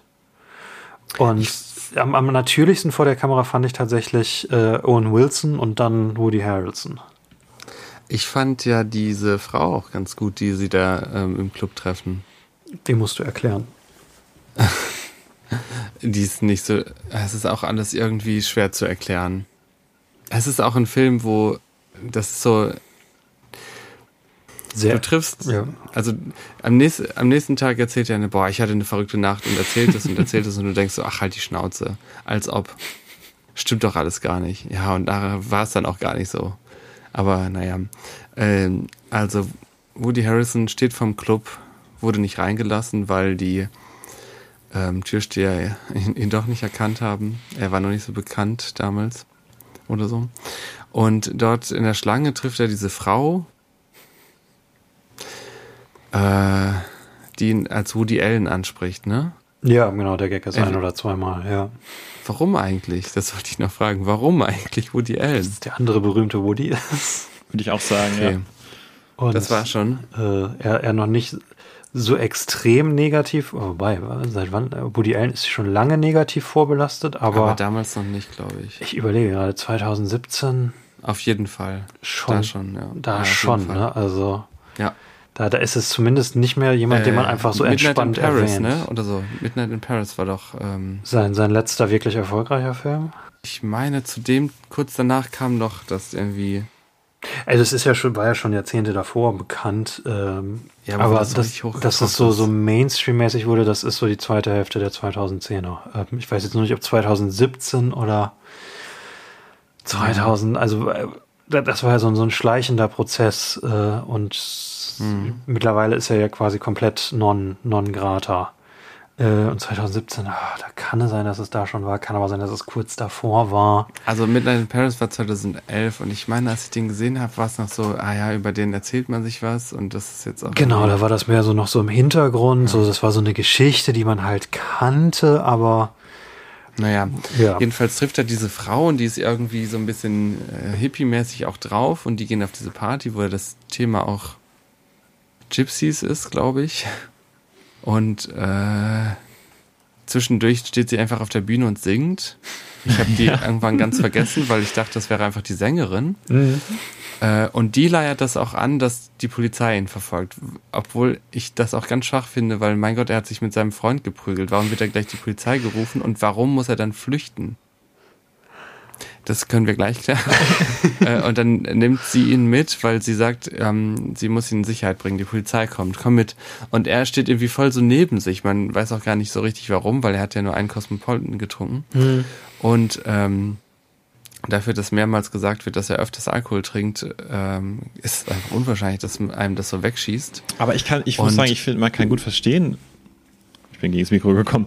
Ich finde, man kann gut verstehen, warum er neben sich steht. Nachdem, was ihm, ihm passiert ist, dass seine Frau gesagt hat, ich verlasse dich vielleicht. Also ich finde, man kann das schon verstehen. Er muss nicht unbedingt betrunken sein, um Ja, aber irgendwie man nicht so, aufgewühlt zu sein. nicht so daneben. Dann hat man so ein bisschen Konzentrationsprobleme. Und dann kotzt man nicht jemandem ins Gesicht. es, es Äh, ist halt so du kannst ja schon sehr starke körperliche Reaktionen zu emotionalen ähm, Ja. Erlebnissen haben. Es, es ist so eine Nacht auch, also generell, wo man einfach so von, von einem Ereignis in das nächste gezerrt wird. Einfach so, eine, so eine verrückte Nacht, wo man auch im Nachhinein gar nicht selber sagen kann, warum man jetzt das damals gemacht hat und warum nicht, weil man einfach keine Zeit hatte nachzudenken. So habe ich mir das so ein bisschen auch erklärt. Ja, okay. Ähm, Übrigens, was auch noch so unsympathisch ist am Anfang, ähm, ist mir gerade eingefallen, wo es jetzt hier, wo wir bei der Toilettenszene sind. Am Anfang sieht man ihn im Stehen pinkeln und sich nicht richtig die Hände waschen. Trägt auch nochmal dazu bei, dass er nicht so sympathisch ist. Ja, bei pingeligen Leuten. Äh, Nein, aber in, Nee, in der Bar passiert. Handy, du dir nicht Bei die allen normalen Menschen. Ich habe mir seit zehn Jahren nicht die Hände gewaschen. Das ist so, ich raus. ah, diese Leute, die kurz so einmal den Wasserhahn aufdrehen, so die Fingerspitzen ein bisschen benetzen, die haben jetzt durch Corona alle mal so ein bisschen äh, mitgekriegt, dass das nicht normal ist. Hoffentlich. Ach so, soll man sich in Corona-Zeiten die Hände waschen? Das habe ich nicht mitgekriegt. Ja. Ähm, Woody Harrelson, äh, Owen Wilson, die Prügelei ist in der Bar, ist, Ja. ist das Wichtige, was quasi das, die, die Nacht zum Schlimmeren äh, wenden lässt, weil dann die Polizei hinter ihm her ist, ab diesem Punkt. Ja, die beiden Freunde ähm, äh, geraten ein bisschen aneinander. Auch das würde sich besser erklären lassen, wenn, wenn sie beide sehr betrunken wären. Bei Owen Wilson hat man das Gefühl, finde ich, dass er sehr betrunken ist. ähm, und also erst reden sie und Owen Wilson versucht ihn aufzubauen und dann geraten sie ein bisschen aneinander. Vor allem auch, weil sie unterschiedliche Meinungen zu Wes Anderson Und wer, wer jetzt wessen bester Freund ist, haben. Ja, genau. Das fand ich auch irgendwie ganz cool, äh, die beiden zusammen. Und ähm, Weil, dann weil, rangeln sie. weil sie immer Hammer Chemie haben und weil Owen Wilson halt auch wirklich sich so, so großartig als, als narzisstischen Idioten spielt. Äh, Ja, auf jeden Fall. Ich finde das auch wirklich witzig, dass er am Anfang sagt, ähm, Woody, I'm your best friend. Und äh, dann nachher die Diskussion halt losbricht, ähm, dass Woody sagt, aber du, du bist doch mein bester, äh, ich bin doch dein bester Freund. Und äh, Owen Wilson halt sagt, "Mm, no. und er dann unbedingt wissen möchte, wer Owens bester Freund ist. Und dann ist das halt, ja, Wes Anderson. Die ja damals noch äh, ganz, ganz frisch im Grunde, ja, einigermaßen frisch auf die Films, Ja. in die Filmszene gekommen sind. 2002. Das- das dieser Dialog, den ich eingangs meinte, der ist halt so komisch, weil irgendwie dieser Wes Anderson-Teil, der macht nur Sinn, wenn das 2002 spielt, weil es da erst drei Wes Anderson-Filme gibt und er noch nicht der, der, das akzeptierte Genie quasi ist, wie, wie er es heute ist. Äh, aber zeitgleich reden sie halt über Lady Gaga und über Filme, die noch nicht rausgekommen sind. Ähm, Vor allem das, Aber- das was Woody sagt ähm, über Wes Anderson, dass er keinen guten Film gemacht hätte seit Bottle Rocket, fand ich einfach nur witzig. Weil Bottle Rocket ja Wes Andersons erster Film ist und ich weiß nicht, ob es irgendwelche Leute gibt, die wirklich meinen, das ist sein bester Film. Es ist ein guter Film, auf jeden Fall. Ich glaube, so- besonders wenn man Wes Anderson-Filme mag. Ähm, Aber oh, er hat danach so viele andere, so unfassbar gute Filme gemacht. es ist eindeutig sein Schwächster. Äh, ja. Und natürlich die, die, äh, als sie dann wirklich sich äh, in die Haare gekriegt haben, ähm, machen sie sich ja gegenseitig auch fertig mit so, mit so, ja, und ich habe die Rolle gekriegt und du nicht. Und äh, dann kommt der Satz von Woody Harrelson gerichtet an äh, Owen Wilson bezüglich des Films Marley und er sagt, You got outacted by a dog. Das fand ich auch Hm. richtig witzig. Ja. Darf ich eigentlich mal meine Owen Wilson äh, Performance äh, Persiflage Nachmache machen, die ich seit ungefähr einem Jahr trainiere? Sehr gerne. Okay. Oh, wow. I'm Owen Wilson. I'm in the movie Marley and Me. Marley is my friend. Dankeschön. äh, das war der Gastauftritt von Owen Wilson. Ähm, ich werde das noch an mehreren Stellen einbauen. Äh, wenn jetzt am Es wenigsten wäre witzig, wenn du das jetzt, ähm, wenn du das jetzt wirklich über synchronisieren würdest mit Owen Wilsons Originalstimme. Man kann es ja Ah. zum Vergleich nochmal dahinter hängen, aber ich denke, es war schon. Schon klar, Eins war schon klar, eins. ja. Kennt ihr das Video, bei dem äh, lauter Katzen äh, zusammengeschnitten werden, die miauen und immer wenn die den Mund aufmachen, zum Miauen kommt das so Wow von Owen Wilson. Wow. Das ist sehr gut. Es ist aber dieses. Wow Ach, das ist ja fast, das ist ja schon wieder fast so, als hätten wir Leon dabei. Ich finde immer, wenn wir Leon dabei haben, dann kommt immer ganz viel Kram, den ich nicht kenne, weil der so ganz verrückten Cyberspaces unterwegs ist. Ja, aber du kennst doch I'm the das. Joker, baby. Du kennst doch das Wow von Owen Wilson. Das ist doch ikonisch. Das ist doch das, was du sagen Nee, musst, um, nie gehört. um die Stimme reinzukriegen. Wow. Wow. Aber es ist noch, es ist noch weicher als das. Also eine, also eine weiche Stimme, finde ich. Es ist eigentlich eine der Stimmen, die man am besten nachmachen kann, aber man, man muss es treffen. Also das, das ist das Schwierige. Und ich versuche das seit Monaten, das zu treffen, sehr zum äh, Ärger meiner Freundin. Ähm, Owen Wilson ist Hammer in diesem Film. Und äh, Woody Harrelson, finde ich, nach 15 Minuten wirkt er sicherer und äh, das Schauspiel wird so nach 15 Minuten besser. Ja, ja. Mhm. Der Film ist halt sehr episodenhaft, muss man handlungsmäßig noch. Es kommt halt das im Taxi, wo er einen irren Taxifahrer trifft und da den Aschenbecher kaputt macht. Und Er trifft hier nur verrückte ähm, Taxifahrer, ne? Ja. Also es gibt einfach keine normalen. Und er hat Und vorher er- noch den Rollstuhlfahrer umgeschmissen, was natürlich auch vom Genau. Paparazzi fotografiert wurde. Ach, was, ja, was, was ziemlich cool war, dass er den Rollstuhlfahrer umhaut. Und er, er kotzt der Frau äh, in den Mund. Äh, ins Gesicht. ja. was ich tatsächlich sehr witzig fand. Es war ein paar Stellen, gerade in dieser Bar-Szene, fand ich einfach richtig witzig. Ich fand Einmal das nur wo- eklig. ich habe bei sowas immer ganz viel Probleme, das witzig zu finden. Habt ihr den Film Bridesmaids gesehen? Ja, da ist es krass mit der Oh, ich, wie, oh, wie schlimm. Oh nee, Da äh, sind die auf einem ähm, nicht Junggesellenabschied, sondern die wollen ähm, äh, ein Brautkleid kaufen und vorher führt dann ähm, die heute fehlen mir die Wörter. V- völlig egal, wer die kacken Die, alle. die, die Trauzeugin, äh, die zum Essen aus in ein brasilianisches Restaurant und später, wenn sie dann das Brautkleid kaufen wollen, sind sie in so einem richtig fancy Laden und auf einmal wird allen schlecht und sie ähm, übergeben sich und äh, machen andere Sachen, äh, was mit Körperausscheidung zu tun haben. Und es ist einfach, es spielt so minutenlang sich aus und der Film kommuniziert dir so, das ist lustig. Und ich finde ich find das einfach Oh immer Gott. eklig. Wobei viele Leute diese Szene lieben. Ich mag sie aber auch nicht. Äh, aber mein Gegenargument, warum das witzig ist, ähm, er kotzt dieser Frau ins Gesicht. Okay, super Argument. Und dann versucht er sie zu beruhigen, indem er ihr sagt, dass das, dass, er, dass das alles rein vegan ist, was er gerade ausgekotzt hat. Und ob sie das beruhigen würde. Und sie sagt, nein, warum sollte mich das beruhigen? Das macht es nicht besser.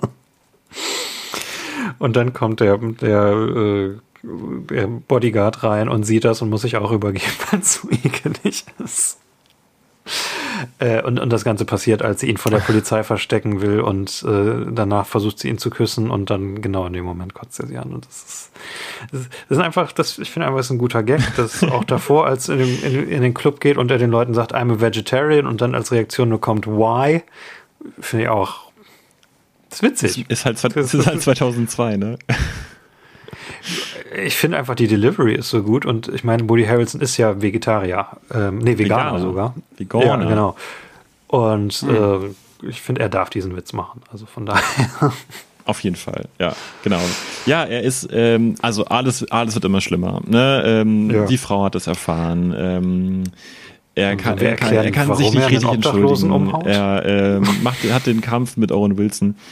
Ja, ich will es jetzt eigentlich gar nicht so, es ist ein bisschen zu kompliziert, es lohnt sich, glaube ich, nicht so richtig. Er jedenfalls wirft er, schubst er einen Rollstuhlfahrer um. Das wird natürlich von der Presse fotografiert. Ein obdachlosen Rollstuhl. obdachlosen Rollstuhlfahrer. Ähm, danach will er einfach nur noch weg, steigt ins Taxi, um von der Szene zu fliehen. Aber er blutet im Gesicht. Er kommt mit dem Taxifahrer in, ein, äh, in eine Diskussion, ob er blutet oder nicht, und äh, macht irgendwie den Aschbecher da im Auto, im Taxi kaputt. Will dann vor dem Taxifahrer flüchten, der ihn anschuldigt, das Auto zerstört, äh, kaputt gemacht zu haben, und der ähm, fordert, dass er das alles wieder sauber macht. Ja, und wird dann von der Polizei verfolgt, weil der Schwiegerbruder, Schwieger irgendwas von dem Taxifahrer ähm, Wachmann bei der Polizei ist. Die, die Zwillingsschwieger, Schwiegerbrüder Ja, genau. sind beide bei der Polizei. Ja. Und er wird äh, auf einem Spielplatz festgenommen und dann ist er, äh, ist er in Gewahrsam und trifft einen netten Polizisten, zwei gemeine Polizisten. Bei dem netten Polizisten ist das, was, was Eiko eben meinte, der erzählt ihm von seinem autistischen Sohn. Man weiß, glaube ich, nur, dass der in irgendeiner Form in, eine Entwicklungsverzögerung ähm, Irgendwie so- hat. Ja. Irgendwie sowas wird, wird impliziert. Ähm, und ja, dann äh, die, die Polizisten wollen ihn, äh, die, die Schwiegerzwillinge wollen ihn fertig machen und äh, lassen ihn keine Kaution zahlen. Er kann seine Frau nicht erreichen im Hotel. Er hat kein Portemonnaie dabei, um selber zu bezahlen. Genau, dann wird er verhört und der, der eine nimmt ihn in den Schwitzkasten und, äh, und brüllt ihn fertig und sie sagen, wir machen dich fertig, weil du das Auto kaputt gemacht hast Ja. Und sein bestes Argument, was er immer wieder nennt, um da rauszukommen, ist, dass er halt am nächsten Morgen mit seiner Frau und seinen Kindern zu Harry Potter fährt und fahren muss. Genau, das- dass er deswegen nicht die Nacht in der Zelle verbringen kann. Ja. Und das ist so der Punkt, wo man denkt, okay, Daniel Radcliffe kommt noch, Ja. aber er, er, er kommt nicht. Äh, und ja, also ne, das, seine Hauptziele in diesem Film sind, sich mit seiner Frau wieder äh, vertragen und Daniel Radcliffe treffen. In der Reihenfolge. Und ich dachte halt immer, ich wusste noch nicht, dass der Film im Jahr 2002 spielt, steht ja auch nirgendwo, Ja. und dachte deswegen halt immer, er kommt in die Zelle rein und da ist Daniel Radcliffe. Ich hätte es so gut gefunden. Aber gut. ja, Und das hätte halt so gut gepasst, wenn es auch so, denn, so Owen Wilson-mäßig gewesen wäre, aber naja. Und genau, in der Zelle begegnet ihm dann der Geil, äh, begegnet ihm Willie Nelson in einer Vision. Und das ist dann der, der eine Punkt im Film, wo er dann halt in der Zelle wirklich äh, ja, an seinem Tiefpunkt ist und dann einsieht, äh, ja, so kann es nicht weitergehen, wobei das meiste, was sich ändert, halt nach dem Film passiert. Aber äh, das, das eine Nette, was er dann macht, er sagt dem Jungen mit, äh, dem, dem Polizisten mit dem, äh, mit dem Special Needs äh, Kind, äh, dass er ihn auch so zu Harry Potter mitnehmen würde, ähm, wenn, wenn er das möchte. Und dass er gar keine Gegenleistung dafür erwartet. Und ja, in der Zelle äh, ja, gesteht er sich dann ein, dass er sich kacke verhalten hat und ja, sagt dann, ich, ich möchte meine Frau wiedersehen, ich möchte ja, das wieder irgendwie gut machen. Ja, und so kommt der Film zu einem Ende. Und ich habe in einer Review gelesen, dass jemand geschrieben hat, ähm, als der Film vorbei war, war er richtig erleichtert. Ähm, nicht etwa, weil es ein, ein großartiges Ende gewesen wäre oder so, ein großartiges Filmende, sondern einfach, weil man so ein bisschen erlöst war von dem Gedanken, es könnte irgendwas schiefgehen, es könnte alles schiefgehen. Immerhin, wir sind durchgekommen ohne größere Unfälle. Ja. Und am Ende sind sie dann halt auf dieser Brücke, die fast äh, wegen einer, also die in dieser Nacht während ne, wegen einer Bomben, äh, einer Bombenhebung zeitweise gesperrt war, äh, wo dann doch äh, er, Buddy seiner Frau begegnet und sich dann groß bei ihr entschuldigt und äh, sagt, das Wichtigste für ihn ist, dass sie glücklich ist und äh, dass sie dann ohne ihn dahin gehen sollen. Dann läuft er im Auto nochmal hinterher und äh, ja, dann vergibt sie ihm doch. Ähm, Owen Wilson kommt nochmal wieder, weil er ihn aus dem Gefängnis geholt hat. Aber er muss natürlich sofort wieder weg, weil er seinen besten Kumpel Wes Anderson gleich trifft. genau. äh, ja, und das, das ist quasi alles, was handlungsmäßig passiert. Genau, und das Bild fadet zu schwarz. Man denkt sich, wo ist Daniel? Hat er einfach nur irgendwo hinten in der Disco gestanden oder was? Ja. Und dann kommt Daniel. Und er kommt, aber er ist. Er dann gibt er ein ein Interview. Interview. Genau. Genau. Wow, und erzählt so auch damals, wie das so war, als Woody Harrison mit seiner Familie vorbeikam und alle so plötzlich so dachten, na, irgendwie, da war doch was irgendwie. Versucht vor der Polizei unterzutauchen auf dem Harry Potter Set. Genau, ja, er meinte, äh, immer mehr haben sie so gedacht, hm, könnte das sein, dass Woody Harrison seine Familie einfach hierher gebracht hat, um so eine safe Environment zu haben, wo er nicht festgenommen werden kann oder so. Mochtet ihr denn wenigstens das mit der Polizei? Was meinst du genau? Was? Dies letzte Drittel, die verrückten Polizei, äh, Beamten, der, äh, der nette Beamte, ähm, dem, mit dem er Bono anruft, der hier in einer eingesprochenen Message auch dabei ist, als er selber. Aber den mochte ich irgendwie, weil man bei dem das so abgekauft hat, dass er ähm, so pflichtbewusst war und unbedingt alles richtig machen möchte. Mhm. Aber ich fand die ganze Szene total überzogen. Also das war einfach so. Ähm, ah, ja, der Taxifahrer ist dann der Schwager des anderen Polizisten, deswegen schikaniert er den. Also bitte. Es ist doch einfach so, so unprofessionell und so überzogen. Das passt einfach in diesen Anspruch, den der Film hat, da irgendwie eine wahre Geschichte zu erzählen. Das passt da irgendwie nicht rein, finde ich. Hm. Vom Stil her auch nicht, weil das war das, was ich so ein bisschen dachte, so eine gewisse Spannung zwischen, es ist halt alles sehr realistisch und sehr, sehr naturalistisch, weil halt eine Kamera den Leuten immer hinterherläuft und es sind aber so Charaktere wie aus einer, ja, etwas überzogeneren Komödie. Ja. Ich weiß nicht, es hat mir nicht gut gefallen. Also, nee. Ich, ich finde das ironisch, weil das hier ist ja ein One-Take-Film und ich bin ja eigentlich kein großer Fan von One-Take-Filmen, wie ihr aus unserer Freundschaft äh, wisst. One-Take-Filme sind ja. Ja. Victoria, der Film, der diesen hier inspiriert hat, ist ja ein, ein Film, dem uns äh, ein, ein Konflikt in unserer Filmfreundschaft, würde ich das nennen. Äh, und ich mag diesen Film hier tatsächlich, glaube ich, am liebsten von uns dreien. Naja, also ich, wür- ja, ich würde jetzt auch mal fragen, wie ähm, ah, ich weiß nicht, das mit der Polizei fand ich einfach so, mein Gott, haben die keine Gesetze dort in diesem Land? Oder was ist da los? Also unglaublich. Ähm, aber wie findet ihr One-Take-Filme? Ja, One-Take-Filme.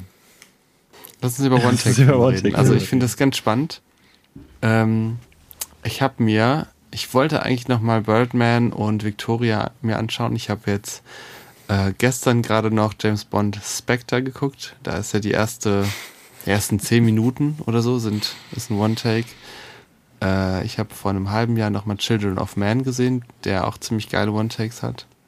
Also sehr lange, sehr, sehr lange Szenen, die man normalerweise durch Schnitte unterbrechen würde. Ähm, und äh, mich hat nämlich von Anfang an bei diesem Film, den wir jetzt hier besprechen, gestört, wie wackelig das Bild ist Mhm. und die Bildausschnitte haben mich gestört und dass ich die so ein bisschen verwaschen fand. Ähm, und äh, ich kann mir gut vorstellen, das sind so die ersten Dinge, auf die du verzichtest, wenn du solche Action drehst. Ähm, krasse, elaborierte Kameraeinstellungen mit Fokusverlagerung und sowas. Komplexer Bildaufbau. Wisst ihr zufällig, wie viel äh, Locations Victoria hatte? Mm, Die hatten auch einige. Die waren auf dem Dach, viel auf der Straße, in der Bank, im Ja. Hotel, in so einem kleinen Park, Der hier hat ja in der Wohnung. 14. Oh, die waren- Ja, Bestimmt nicht, bestimmt ein bisschen weniger, aber die hatten auch echt viele. das ist ja so der vergleichbarste Film. Der ne, wird ja auch immer als Inspiration genannt. Ähm, Victoria wird als ja, ja, Inspiration genau. Das, äh, also Woody Harrelson und sein, sein Director of Photography, äh, den wir, glaube ich, noch gar nicht namentlich genannt haben, Nigel Willoughby, äh, haben, sind beide Fans von Victoria und deswegen sind sie überhaupt auf die One-Take-Idee bei diesem Film gekommen. Die sind alle älter, ne? Birdman, Victoria, ja, stimmt. Birdman ist das gleiche Jahr, oder? Birdman ist, hat doch, hatten wir letztens ja doch 2017 den Oscar gewonnen. Nee, 2014. Oder 2018. Birdman hat nicht 2014 gewonnen. Doch. Ist Birdman so, so alt? Ja. Also war Echt? kurz vor Victoria. Oh Gott.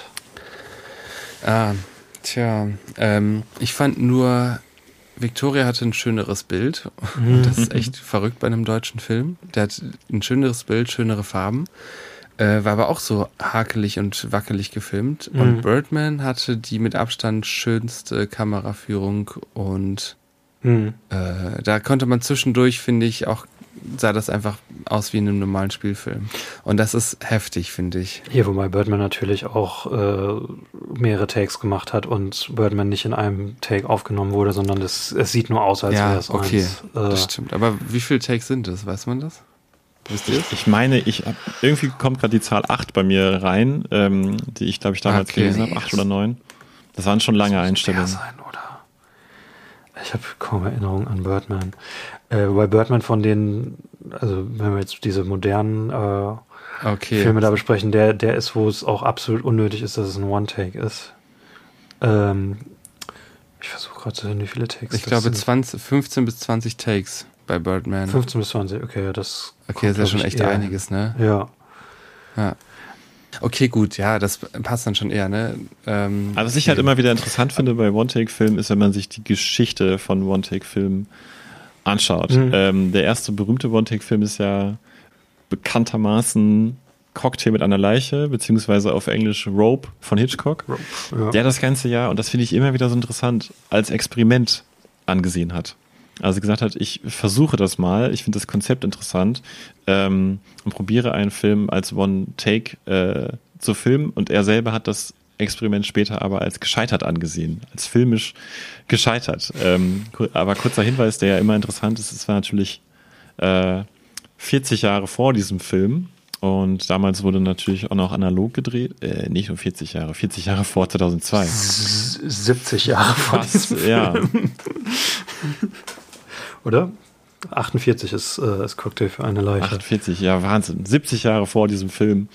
Ähm, und es wurde dann natürlich analog gedreht und sie mussten die Filmrollen tauschen, äh, weil sie den ganzen Film gar nicht auf einer Filmrolle drehen konnten und mussten dann immer die Schnitte verstecken, den Film austauschen und Mhm. konnten dann weiterdrehen. Finde ich einfach äh, Wahnsinn. Ist, äh, echt interessant Wobei ich tatsächlich finde, dass das äh, dem Film zugute kommt, weil er tatsächlich ein paar Cuts hat und die, die, die auch dramaturgisch sinnvoll einsetzen. Weil der erste oder der zweite Cut in dem Film, es ist ja ein, ein äh, Hitchcock, es ist ein Thriller, es geht um, um eine, eine Party, wo kurz vor der Party jemand umgebracht wurde und die Leiche ist in dem Raum. Und der Moment, in dem Jimmy Stewart merkt, dass irgendwas hier nicht stimmt, das ist der erste Cut. Oder der zweite. Ich bin mir nicht sicher, ob es der erste oder der zweite ist. Und das wirkt so unglaublich stark. Ja. Äh, und deswegen ist, also für mich ist Rope tatsächlich mein Lieblings-One-Take-Film. Ich finde den auch sehr, sehr gut, auf jeden Fall. Und die Prämisse ist äh, typisch Hitchcock halt extrem klar, extrem einfach, ähm, aber umso spannender einfach. Du weißt von Anfang an ein Mhm. Geheimnis, was nur, was nur die beiden Hauptcharaktere äh, wissen, dass eben da eine Leiche in dem, in, der, in dem Zimmer ist, wo gleich die Party stattfindet. Und es ist eine sehr, sehr starke Prämisse, sehr starker Film. Die Sache selbst bei One-Take-Filmen wie Rope ist ja, dass die theoretisch als reiner Film mit allen Mitteln, die man als Filmemacher hat, mit Schnitten, verschiedenen Perspektiven, all das, was man aufgibt, wenn man sich für ein Take entscheidet, eigentlich immer bessere Filme wären, wenn sie kein One-Take wären, sondern all diese Sachen nutzen würden. Aber weniger bekannte Filme. Oha. Okay. Oh. Beim zweiten Punkt würde ich definitiv zustimmen. Ähm, ich bin mir sicher, von Victoria hätten wir vielleicht nicht gehört, wenn er nicht in einem Take gedreht worden wäre. Ähm, aber der erste Punkt, dass sie bessere Filme wären, das musst du erklären. Ich mag Rope. Ist ein super Film. Aber Hitchcock würde den wahrscheinlich, der, der Film spielt ja komplett in einer Wohnung, komplett an einem Abend, würde wahrscheinlich noch mehr Paranoia und Spannung da rausholen können, wenn er äh, alle seine Handwerkszeuge zur Hand hätte, die er sonst zur Hand hat. Wenn er nicht quasi den Film um, um seine technische Prämisse drumherum bauen würde. Könnte mehr damit arbeiten, äh, die, die, die Kameraausschnitte viel enger zu setzen, mehr mit Close-ups arbeiten, all das, was du halt nicht einfach machen kannst, wenn jede Kamerabewegung live passiert in dem Moment. Und das ist so ein Ding, was ich bei allen One-Shot-Filmen, die ich gesehen habe, äh, habe. Victoria und Birdman sind beides Filme, die ich nicht mag. Äh, Gerade bei Victoria wäre der Film wahrscheinlich besser, wenn es ein normaler Thriller wäre, weil Victoria auch noch dieses Gimmick hatte, dass sie nur zehn Seiten Drehbuch hatten und den meisten Dialog improvisiert haben. Stimmt, das habe ich schon wieder vergessen. Oh ja. Das ist auch so typisch, finde ich. Das hatten wir bei diesem Film auch wieder. Szenen, die zu lang sind. Ja, wobei Weil ich, sie einfach dauern müssen. Weil sie, du kannst sie ja nicht überspringen, Autofahrten. genau, so. all solche Sachen. ne? Richtig, ja, du kannst nicht, äh, ja. du kannst nicht im, man sagt ja immer, ein Film wird dreimal geschrieben. Wenn das Drehbuch geschrieben wird, wenn er gedreht wird und wenn er in der Postproduktion ist.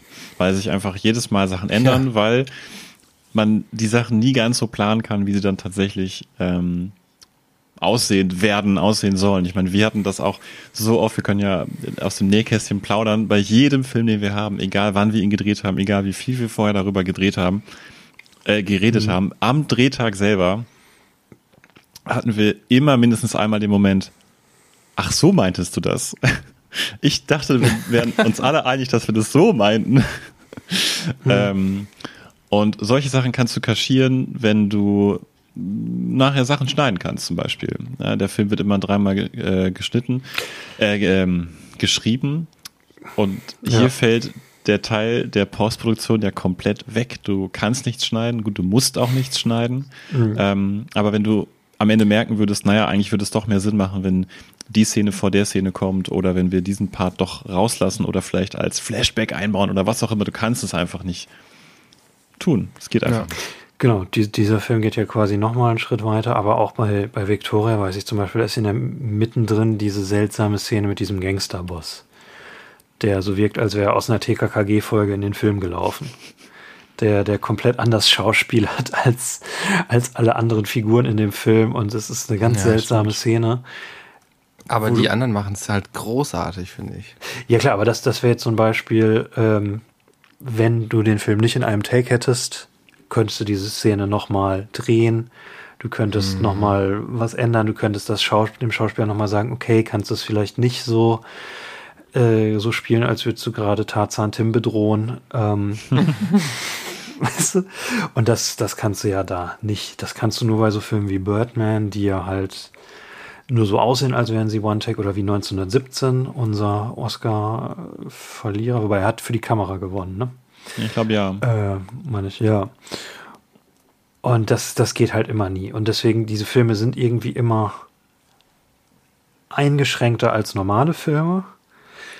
Und es ist, finde ich, sehr schwierig, das nicht in seine Bewertung einfließen Das zu lassen. Interessante finde ich halt immer an diesem Film ist, was wollen sie überhaupt erreichen mit ihrem Mhm. Gimmick? Was soll das lange One-Take überhaupt auslösen? Oh, das was ist eine würdet gute ihr Frage. sagen? Bei diesem Film oder generell? Hm, wie dir der Schnabel gewachsen Also- ist, Henny.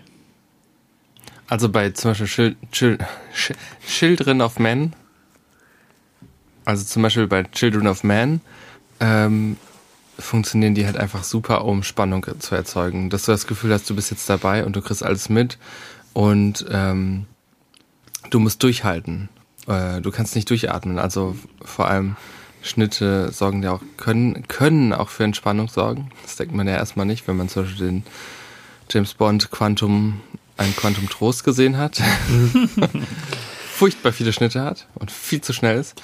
Aber ähm, das ist immer dieser Effekt, wenn dann der Schnitt kommt, am Anfang von Spectre zum Beispiel, der erste Schnitt, du nimmst den richtig wahr, weil er das auflöst.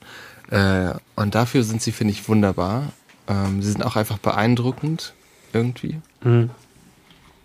Wobei das ja noch so der, der, der klassische Einsatz von One-Takes sind. Also Children of Man ist ja so das, das Vorzeigebeispiel, wie man in einem normalen Film One-Takes gut einstreut an, an den Ja. richtigen Stellen, wo du richtig sagst, wo, wo man Spannung haben möchte oder un unerträglich krasse Spannung haben möchte. Ja. Ähm, aber Eiko hat schon recht, wenn man sagt, mein Film soll ein One-Shot sein, dann muss das auch erzählerisch Sinn machen. Übrigens auch von äh, Alfonso Cuarón, der auch Harry Potter 3 gemacht hat. Richtig. Ähm, Ja. also Children of Men. Ähm, ja. Ich finde, hier macht es als Konzept Sinn. Weil es tatsächlich ein Abend ist. Äh, ich finde, das sind so Sachen, also wenn, wenn es um halt darzustellen, es ist ein Zeitpunkt. Aber sie überspringen ja Zeit. Ja, ja, klar, in der Zelle so ein bisschen. Aber halt, es, es ist eine Sache, eine Reihe von Ereignissen, die nah beieinander passiert ist. Hm. Und es ist ein verrückter Abend, der wie ein nicht enden wollender Albtraum für Woody Harrelson ist. Da macht es Sinn. Ist so ein bisschen wie Dubliners von James Joyce, ne? Den Vergleich musst du mir erklären. Das war nur ein Scherz, ich habe den Scheiß nicht gelesen und ich würde es niemals überlegen, so einen Kack zu lesen. Also du weißt dann aber gar Okay. nicht, dass es doch vielleicht ganz gut sein könnte. Dubliners ist Vielleicht cool. könnte es ganz gut sein. Das Einzige, was ich darüber weiß, ist, dass es eine Nacht ist und dass dieses unglaublich lange Buch wenige Stunden äh, abdeckt. Es sind 200 Seiten. Äh, Dub- Dubliners sind, sind mehr. 200 Seiten, das ist noch mehr als 200 Seiten. Dubliners ist ein extrem kurzes Buch. Dubliners sind, sind acht oder neun Kurzgeschichten, die halt alle an einem Abend spielen. An verschiedenen Punkten in der gleichen Stadt. Ist ein sehr gutes Buch. Ah. Ähm. Scheiße, wo waren wir stehen geblieben? Wofür, wofür sind äh, One-Takes? Ähm, also, Genau. Ja, Also sie, sie, sie machen Sinn, wenn, also ich finde für so ein, so eine Nacht vom Konzept her macht das Sinn. Ähm, es ist halt eine sehr funktionale äh, Ästhetik, also weil es halt so begrenzt ist. Es ist ja nicht nur ein Take, sondern halt auch an einem Abend und halt mit all den krassen Sachen, die es irgendwie können muss. Es muss ja, äh, es, es sind ja zwei Verfolgungsjagden, 14 Locations und es muss ja alles irgendwie überhaupt drinne sein. Das schränkt schon mal ein bei diesem Film. ja. Ähm, wobei so ein paar coole Sachen sind ja, wo dann, also was ich irgendwie als an der Kamera cool fand, war, als äh, Woody Harrelsons Frau am Anfang in, ins quasi in, in den Shot reinläuft. Äh, also sie ist außerhalb des Shots und dann kommt sie mit einer Zeitung quasi ins Bild gebrochen und, und schlägt damit auf, auf Woody ein. Äh, es hatte einen so, so coole Spielereien an Momenten, aber ansonsten ist es ein sehr funktionaler Film, wo es einfach nur darum geht, dass das, was passiert, überhaupt im Bild ist, würde ich sagen. Ähm, würdet ihr mir denn überhaupt Sinn, zustimmen, dass es Sinn macht bei diesem Film? Oder also vom Konzept an sich her? Also ich habe darüber nachgedacht, ob Woody Harrelson sich damit eventuell selber so ein bisschen ins Bein geschnitten hat. Weil, ähm, also zumindest Epi und ich haben ja jetzt gesagt, uns kam Woody Harrelson in diesem Film schauspielerisch nicht so stark vor wie sonst. Und ich glaube, das kann auch wirklich an der Kameraarbeit liegen. Weil es eben ein One-Take-Film ist, äh, ist die Kamera meistens etwas weiter entfernt von den Schauspielern. Es ist me sind meistens Two-Shots, die gemacht werden, also ähm, Einstellungen, bei denen zwei Schauspieler irgendwie sich gegenüberstehen und reden, so wenn man an die Owen Wilson, Mhm. Woody Harrelson Szene denkt beispielsweise. Wir sind aber extrem selten nah an dem Gesicht eines Schauspielers dran. Und ich glaube tatsächlich, dass Mhm. Woody Harrelsons Gesicht so viel mehr Ausdrucksstärke in sich trägt als sein ganzer Körper. Er ist kein Schauspieler, der viel mit seinem Körper macht. Er macht sehr viel mit seinem Gesicht. Und ich glaube, dass wenn man hätte schneiden können, hätte man das noch viel mehr nutzen können. Deswegen hatte, ich also deswegen würde ich nämlich sagen, die Antwort auf die Frage, wo, wozu ist ein One-Take gut, ist äh, oftmals, dass Regisseure sich davon versprechen, dass man näher an den Charakteren dran ist. In irgendeiner Mhm. Form. Aber weil die Kamera realer. weiter weg sein muss, allein schon aus konzeptionellen Gründen, entwickelt sich da manchmal ein Widerspruch. Ähm, Hm. und ich finde, das hat hier teilweise gut funktioniert. Also ich mag den Film ja tatsächlich auch ganz gerne, ähm, aber teilweise eben auch nicht so gut, weil wir zum Beispiel nicht so nah an Woody Harrelsons Gesicht rangehen konnten und dadurch einfach Nuancen verloren gehen in der Performance. Wobei ich tatsächlich ja beide 1917 nicht gesehen, ne? Leider noch nicht, nein. Nee. Ich war sehr erleichtert, dass man in diesem Film die Gesichter trotzdem sieht. Also ich weiß, was du meinst, aber äh, ich habe es auch so ein bisschen im Vergleich zu 1917 gesehen, wo die Kamera häufig sehr äh, ist natürlich vom großartigen Roger Deakins, aber sie ist trotzdem häufig so, dass die Charaktere seitlich gefilmt werden in sehr emotionalen das Szenen ist ja, ja, und und du die Gesichter nicht siehst. das ist schwierig, ja. Ich glaube, die, die Regel, in Anführungsstrichen Regel, ist, ähm, wenn du ein Gesicht filmst in einem Winkel von 45 Grad, draufblickend auf dieses Gesicht, dann kannst du äh, als Zuschauer gut Nähe zu diesem Charakter empfinden, du kannst dich empathisch in ihn hineinfühlen und so weiter, Mhm. aber alles weiter vom Zentrum des, weg, des Gesichts weggedreht, äh, macht es sehr, sehr viel schwieriger. Und das ist das, was an 1917 so schade ist. Äh, auch ein Film, den ich mag, ähm, wo ich auch finde, da macht das One-Take-Gimmick Sinn. Ähm, und hier war ich halt be- überhaupt erleichtert, dass man die Gesichter sieht. Das hat ist für mich natürlich ein bisschen positiver gemacht, weil ich diesen Vergleich auch hatte, wie es ist, wenn man es gar nicht sieht. Aber ich, ich sehe genau, was du meinst, Eiko. Ähm, Das machen sie übrigens bei, Lu äh, bei ähm, Victoria echt gut, finde ich. Da hast du sehr, bist du sehr oft sehr nah an den Charakteren, vor allem in den in, Ja, das finde ich auch. Also Victoria würde ich auch wirklich eine Empfehlung aussprechen, den Mhm. zu gucken. Wenn man sich in irgendeiner Form allein für das Konzept äh, faszinieren kann, interessieren kann, dann den auf jeden Fall gucken. Die Kameraarbeit ist echt gut auch, muss man sagen. Also Finde ich auch, ja. Victoria hat so das Ding, dass, dass er halt auch teilweise romantisch sein will und da funktioniert es für mich halt nicht, weil es halt immer die gleiche Bildsprache ist durch, durch das Ding. Aber ich würde im Nachhinein sagen, Victoria ist auch ein Film an sich vom Konzept eine Nacht. Alles passiert in einer Nacht und direkt am Stück. Soweit macht das One-Take da Sinn. Das Problem bei Victoria ist für mich wirklich, dass sie nur zehn Seiten Skript haben und alle ständig im Improvisieren sind. Und ist ja, einfach auf jeden Fall. Das sind totale Schwachpunkte. Der Film zieht sich. Ja. Es ist teilweise so langweilig und auch anstrengend, den zuzugucken. Trotzdem ähm, haben sie das gut gefilmt, finde ich. Und die Szenen ähm, wo du nah dran sein musst an den Charakteren, da ist man irgendwie auch nah dran. Er, er sieht besser aus. Das, das Ja. auf jeden Fall. Jedenfalls, äh, also ich finde das Konzept schon gut, also oder diese Idee, die du meintest, äh, es geht um eine Nacht, deswegen verfolgen wir das. Aber ich glaube nicht, dass ich glaube, mit Schnitten hätte man das besser hingekriegt, diesen Effekt, dieses, weißt du, du guckst mal kurz nicht hin und plötzlich ist es total eskaliert. Wie sind wir hier hingekommen? Und dieser Film, vielleicht dadurch, dass wir gerade sehen, wie wir da hingekommen sind, der entzaubert das nochmal, weil wir wissen, wie wir da hingekommen sind und er hat nichts dabei getrunken zum Beispiel. Und es führt, er ist in Situationen reingekommen, in die wäre er so nicht reingekommen. Und ich finde, es hätte mehr Charme gehabt, wenn dann Schnitt gewesen wäre und er plötzlich halt irgendwie von der Polizei gejagt wird oder irgendwie sowas. Oder keine Ich finde, Ahnung. ein, ein Schwachpunkt von One-Take, One-Takes generell und One-Take-Film ist halt, dass die Kamera Gefahr läuft, Aufmerksamkeit auf sich zu ziehen, was sich ja total aus dem Film rausziehen stimmt. kann. Weil du Victoria übrigens auch sehr. Ja, auf jeden Fall. Ähm, hier gibt es zwei Szenen, an denen ich das so ein bisschen festmachen würde. Es gibt einmal die Szene in dem Restaurant, wo er seine Frau trifft. Ähm, denn der Film muss es ja irgendwie schaffen, dass die Frau erfährt, äh, jetzt ist da was in der Zeitung. Und damit das passieren kann, folgt die Kamera auf einmal nicht mehr Woody Harrelson, sondern zwei Frauen, die wir gar nicht kennen, die ähm, die Treppe runtergehen in ein Restaurant, um zu den Toiletten zu kommen. Und die Kamera hat keinen Grund, denen zu folgen, absolut gar keinen Grund. Und das zieht sehr viel Aufmerksamkeit auf sich und zieht einen auch so ein bisschen, zumindest für eine Minute, aus dem Film raus. Ähm, und die andere Stelle ist, ganz am Ende auf der Brücke ist ein sehr emotionaler Dialog zwischen Woody und seiner Frau. Und Woody hat so ein langes Statement, so ein langes Plädoyer und äh, einen langen Monolog. Und auf einmal ist er durch mit dem Monolog und die Ka der Kameramann muss gemerkt haben, oh, ich müsste jetzt wieder auf der Frau sein und läuft so langsam um die beiden herum, bis wir den Over-the-Shoulder-Shot auf seine Frau haben und dann fängt sie erst an zu reden. Das heißt, du hast ähm, nicht den, den, den Luxus, den ein normaler Schnitt dir eröffnen würde, einfach auf die andere Person zu schneiden, sondern viel schlimmer, wenn das Timing nicht ganz sitzt, ähm, dann musst du einmal komplett um was herumlaufen, um die Perspektive zu ändern.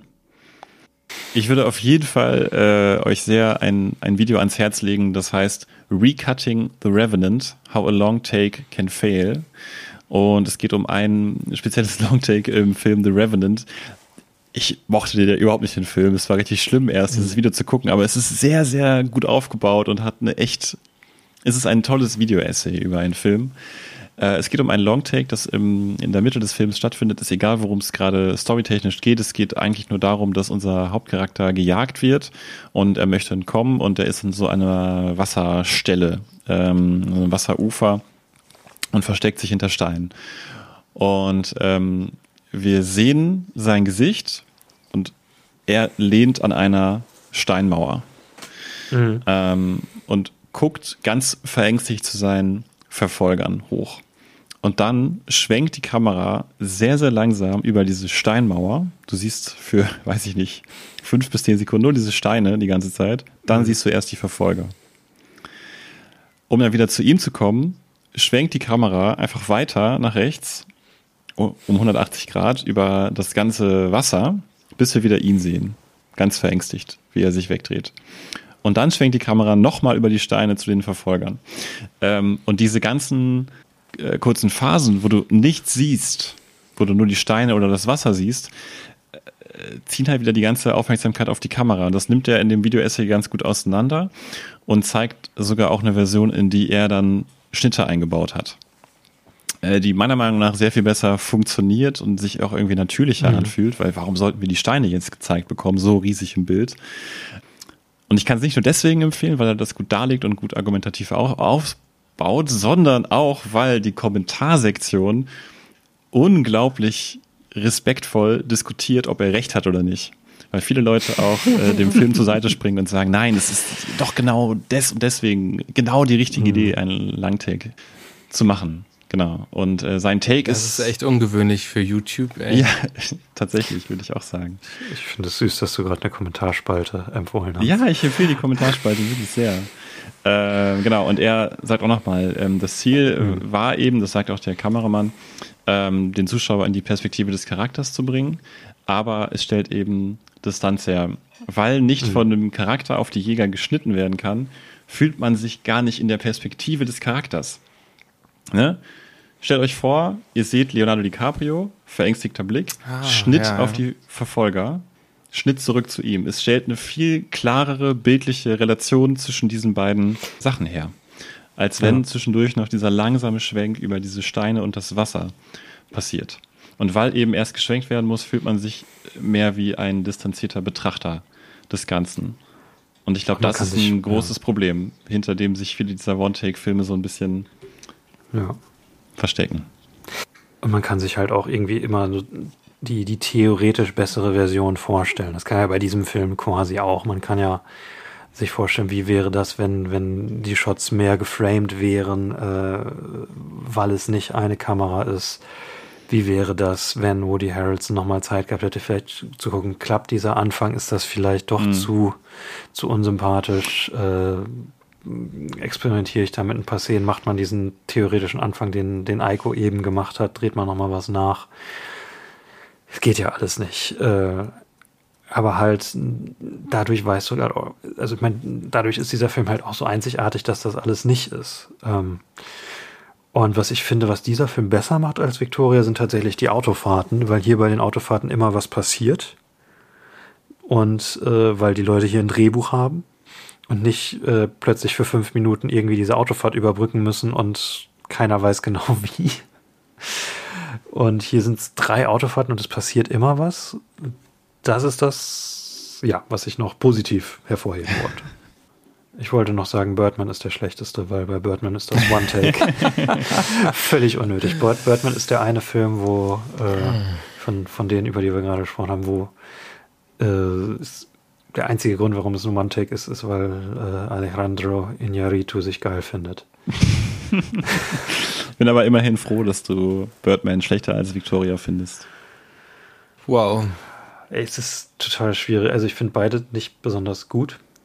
Ähm, aber bei Victoria, wenn man einfach diese Filme als ne, zusammen betrachtet, da bietet sich das Konzept einfach mehr an.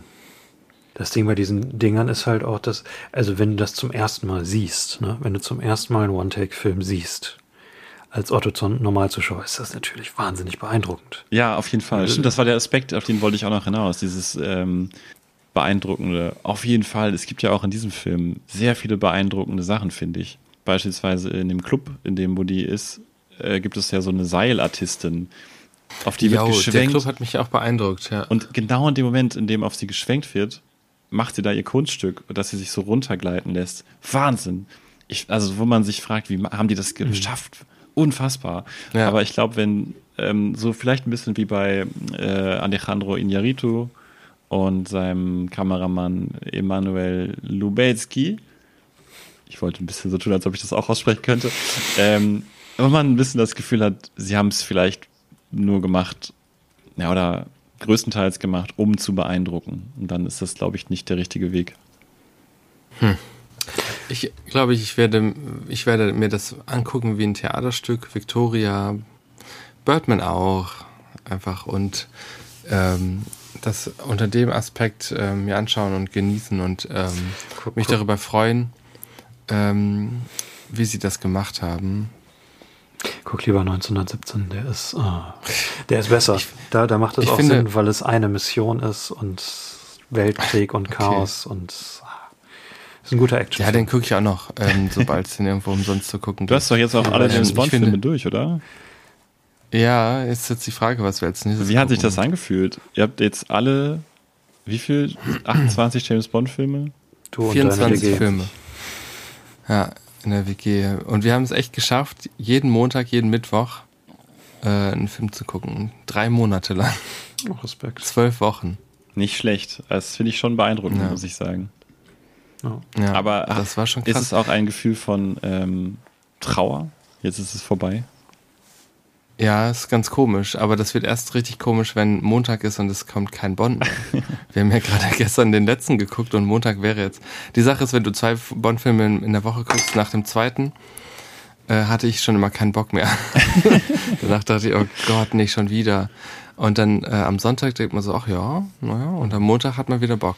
Ihr könntet Und ja noch Montag- die, die ganzen inoffiziellen Bond-Filme gucken. Habe ich auch überlegt. Ähm, ich habe auch überlegt, ob wir ähm, OSS 117 noch gucken Genau. und Austin Powers. Ähm, also inoffizielle Bond-Filme gäbe es ja noch Never Say Never Again. Den haben wir auch nicht geguckt. Casino Royale. Casino Royale, ja, genau. Und, obwohl der halt auch wirklich als Satire schon gemeint ist. Ähm, The aber ja, den könnte man noch gucken. Gibt noch einen ganz verrückten, Ja, und dann kommen natürlich, gibt noch einen ganz Sorry, verrückten ja? Jackie Chan James Bond Film. Äh, Jackie Chan. ja, dann kommen natürlich die Filme, wo äh, Henny immer sagt, es wären James Bond-Filme. Es sind natürlich keine James Bond-Filme. Aber, naja. Ihr könntet Mission Impossible gucken. Ja, ähm, Mission Impossible, wir könnten Spy gucken, die ja alle ähm, mit, den, mit den Tropes und den Klischees ähm, spielen, die James Bond in die Welt gebracht hat.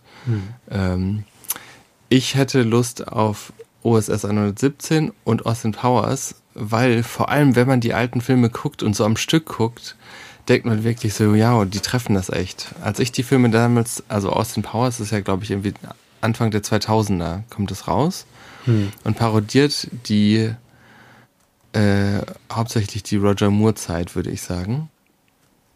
Äh, also die äh, 70er, Ende 60er bis 70er. Ja. Und die kannte ich ja damals gar nicht, als ich äh, aus dem Powers gesehen habe. Und deswegen ähm, dachte ich mir so, hm, James Bond ist doch eigentlich anders. Ich kannte nur Pierce Brosnan. Ähm, ne? Also die James Bond Filme, die zur Austin Powers Zeit rauskamen, waren ja ganz anders als Austin Powers. Mhm. Ja, und das ist irgendwie total witzig, das jetzt sich anzugucken, wo man das so hintereinander geschaut hat. Und äh, Spectre ist übrigens auch eine riesen Hommage an die alten Filme. Ja, ja, klar, mit, allein wegen Spectre, ne? Ja, Ja. genau. Spectre übrigens der gleiche Regisseur wie 1917, beides Sam Mendes. Ach echt? Ja. Und Skyfall hat er auch Und gemacht. Skyfall, genau. Und American Psycho, Road to Perdition. Äh, um nochmal zu One-Take-Filmen zu kommen. Ich finde, was diesen hier halt noch so ein bisschen sympathischer macht, ist halt das Online-Ding. Also die, die Streaming-Live-Time. Das ist schon cool, ne? Also Ja, das, das schon. irgendwie macht bei mir so viel Sympathie. Ähm, der, der Film, man, man kann den sehr auseinandernehmen. Der hat viele Probleme eventuell oder viele Sachen, die halt so sind wegen dem One-Take-Ding. Aber irgendwie als Unterfangen an sich und dass es geklappt hat, das, das kriege ich bei mir irgendwie nicht weg. Vor allem auch so, um ähm, wieder ein bisschen Action ins Kino reinzubringen, ne? Also so ein bisschen, dass da mal was passiert. Das ist was Neues Finde ich sozusagen. irgendwie auch cool. Das ist ein erfinderischer. Ja. Ich, ich finde das auch krass. Also ich frage mich alleine, wie haben die das in dem Club mit der Musik gemacht? Das mit der Musik, ja, darüber habe ich auch nachgedacht. Also weil ich tatsächlich, ich, Ich habe bis zur Hälfte des Films nicht, nicht ähm, gewusst, dass der live gestreamt wurde. Das habe ich erst, Ja. ich habe in der Hälfte eine kurze Pause gemacht und es dann gelesen. Ähm, Moment, wel- und dachte, welche Version hast du denn gesehen? Weil bei meiner Version war drei Ja. Minuten vorher Making of oder war das bei dir nicht? Nee, war bei mir nicht. Ich habe die Ach, Ah, ich okay. glaube, du hast die umsonst Version richtig geguckt. genau. Ne? Auf YouTube, Ja. okay. Ähm, Ja, Und dann okay. dachte ich halt immer, ach na klar, so wie üblich irgendwie. so, Es war gar keine Musik an und die haben das im Nachhinein eingespielt. Aber die hatten ja kein Nach hin, im Nachhinein. Also Das ist live, ne? ja, also wir haben das gemacht. Ja, die haben das live eingespielt. Wahnsinn. Äh, der hat die, die Musik live reingespielt. Ja, ist heftig, ne? Und rausgefadet und gegen andere. Also, das alleine das. Äh, ich, das ist ja auch das Ding bei, dem, bei diesem One-Take-Film, dass ähm, ich mir immer bei Szenen die Frage stelle, ist die Szene jetzt da, weil sie für das Skript wichtig ist oder ist sie da, weil sie gerade was organisieren müssen? Also muss ich wer umziehen und so.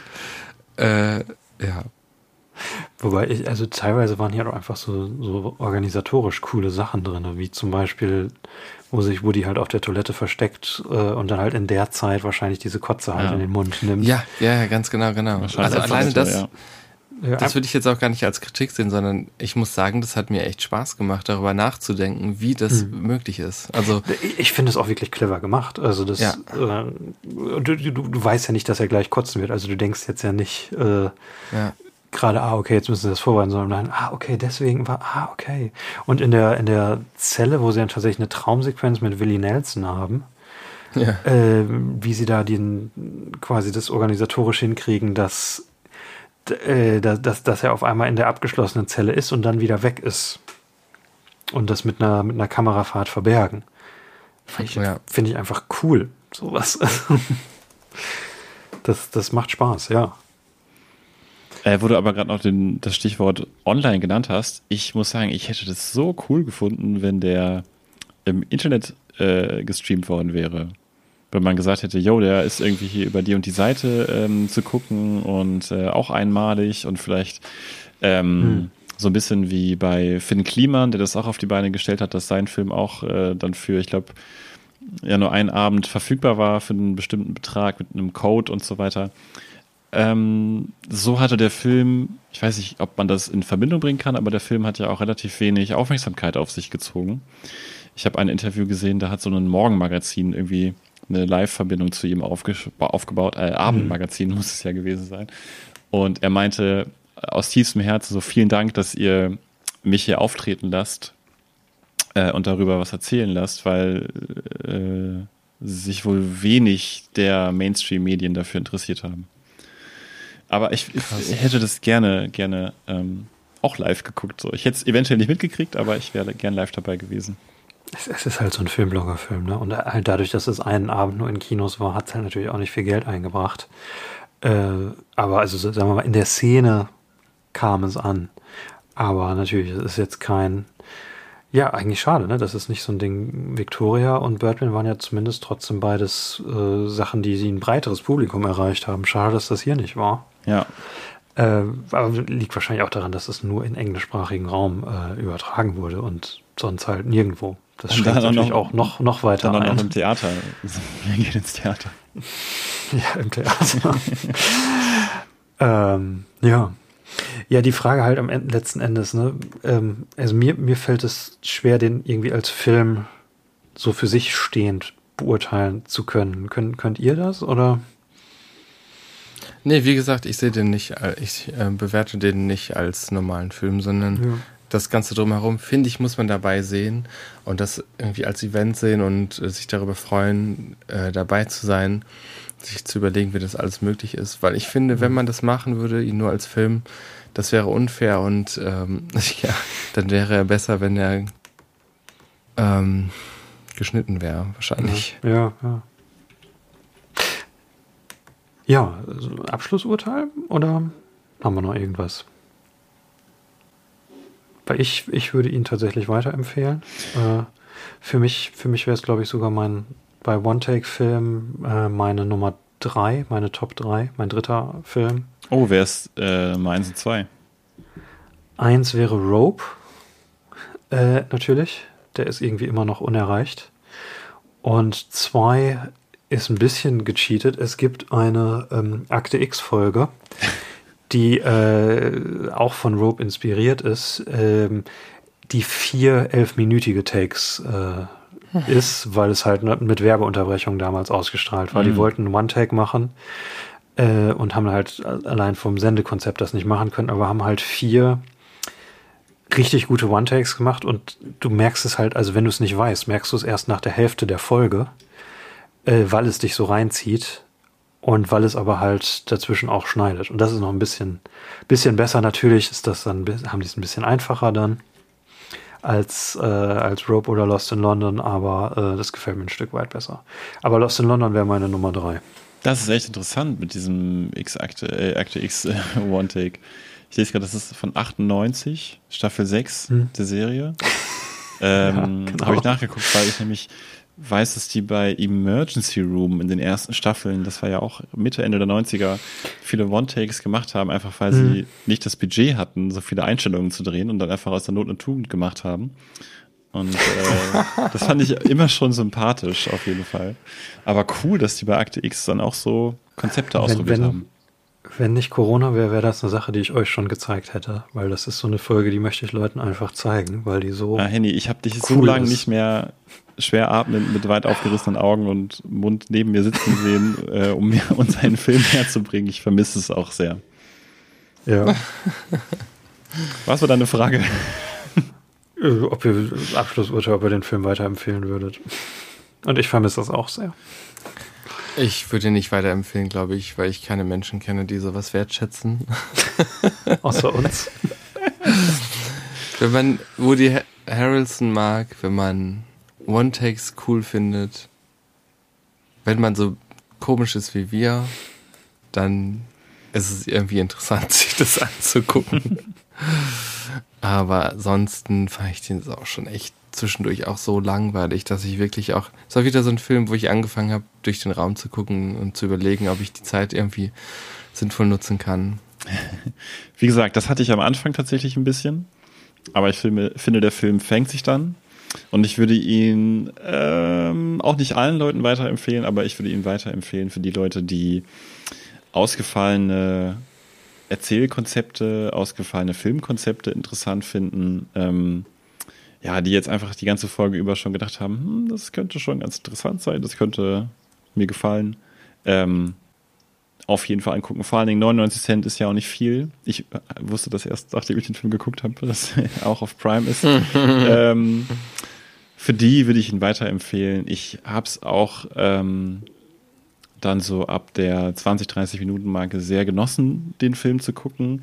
Ähm, fand einfach, er hatte Charme. Man musste über ein paar Sachen vielleicht so ein bisschen ähm, drüber hinwegschauen, aber ähm, mhm.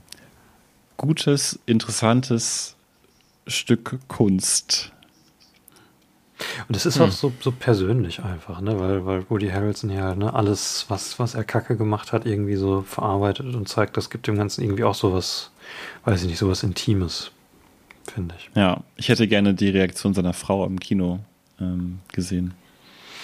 Also bei dem QA danach, äh, ah nee, Quatsch, sie war nicht bei dem QA. Ähm, äh, er hat da nachher gesagt, es ist ein Liebesbrief an sie und sie, sie mag diesen Film wohl sehr gerne. Ah, das ist gut. Und das ist ja irgendwie schön. Ne?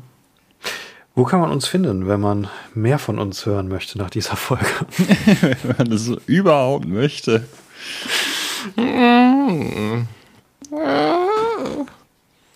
Ja, er kommt zu. War das der Hund? Oder? Äh, der Hund ist unterm Schreibtisch.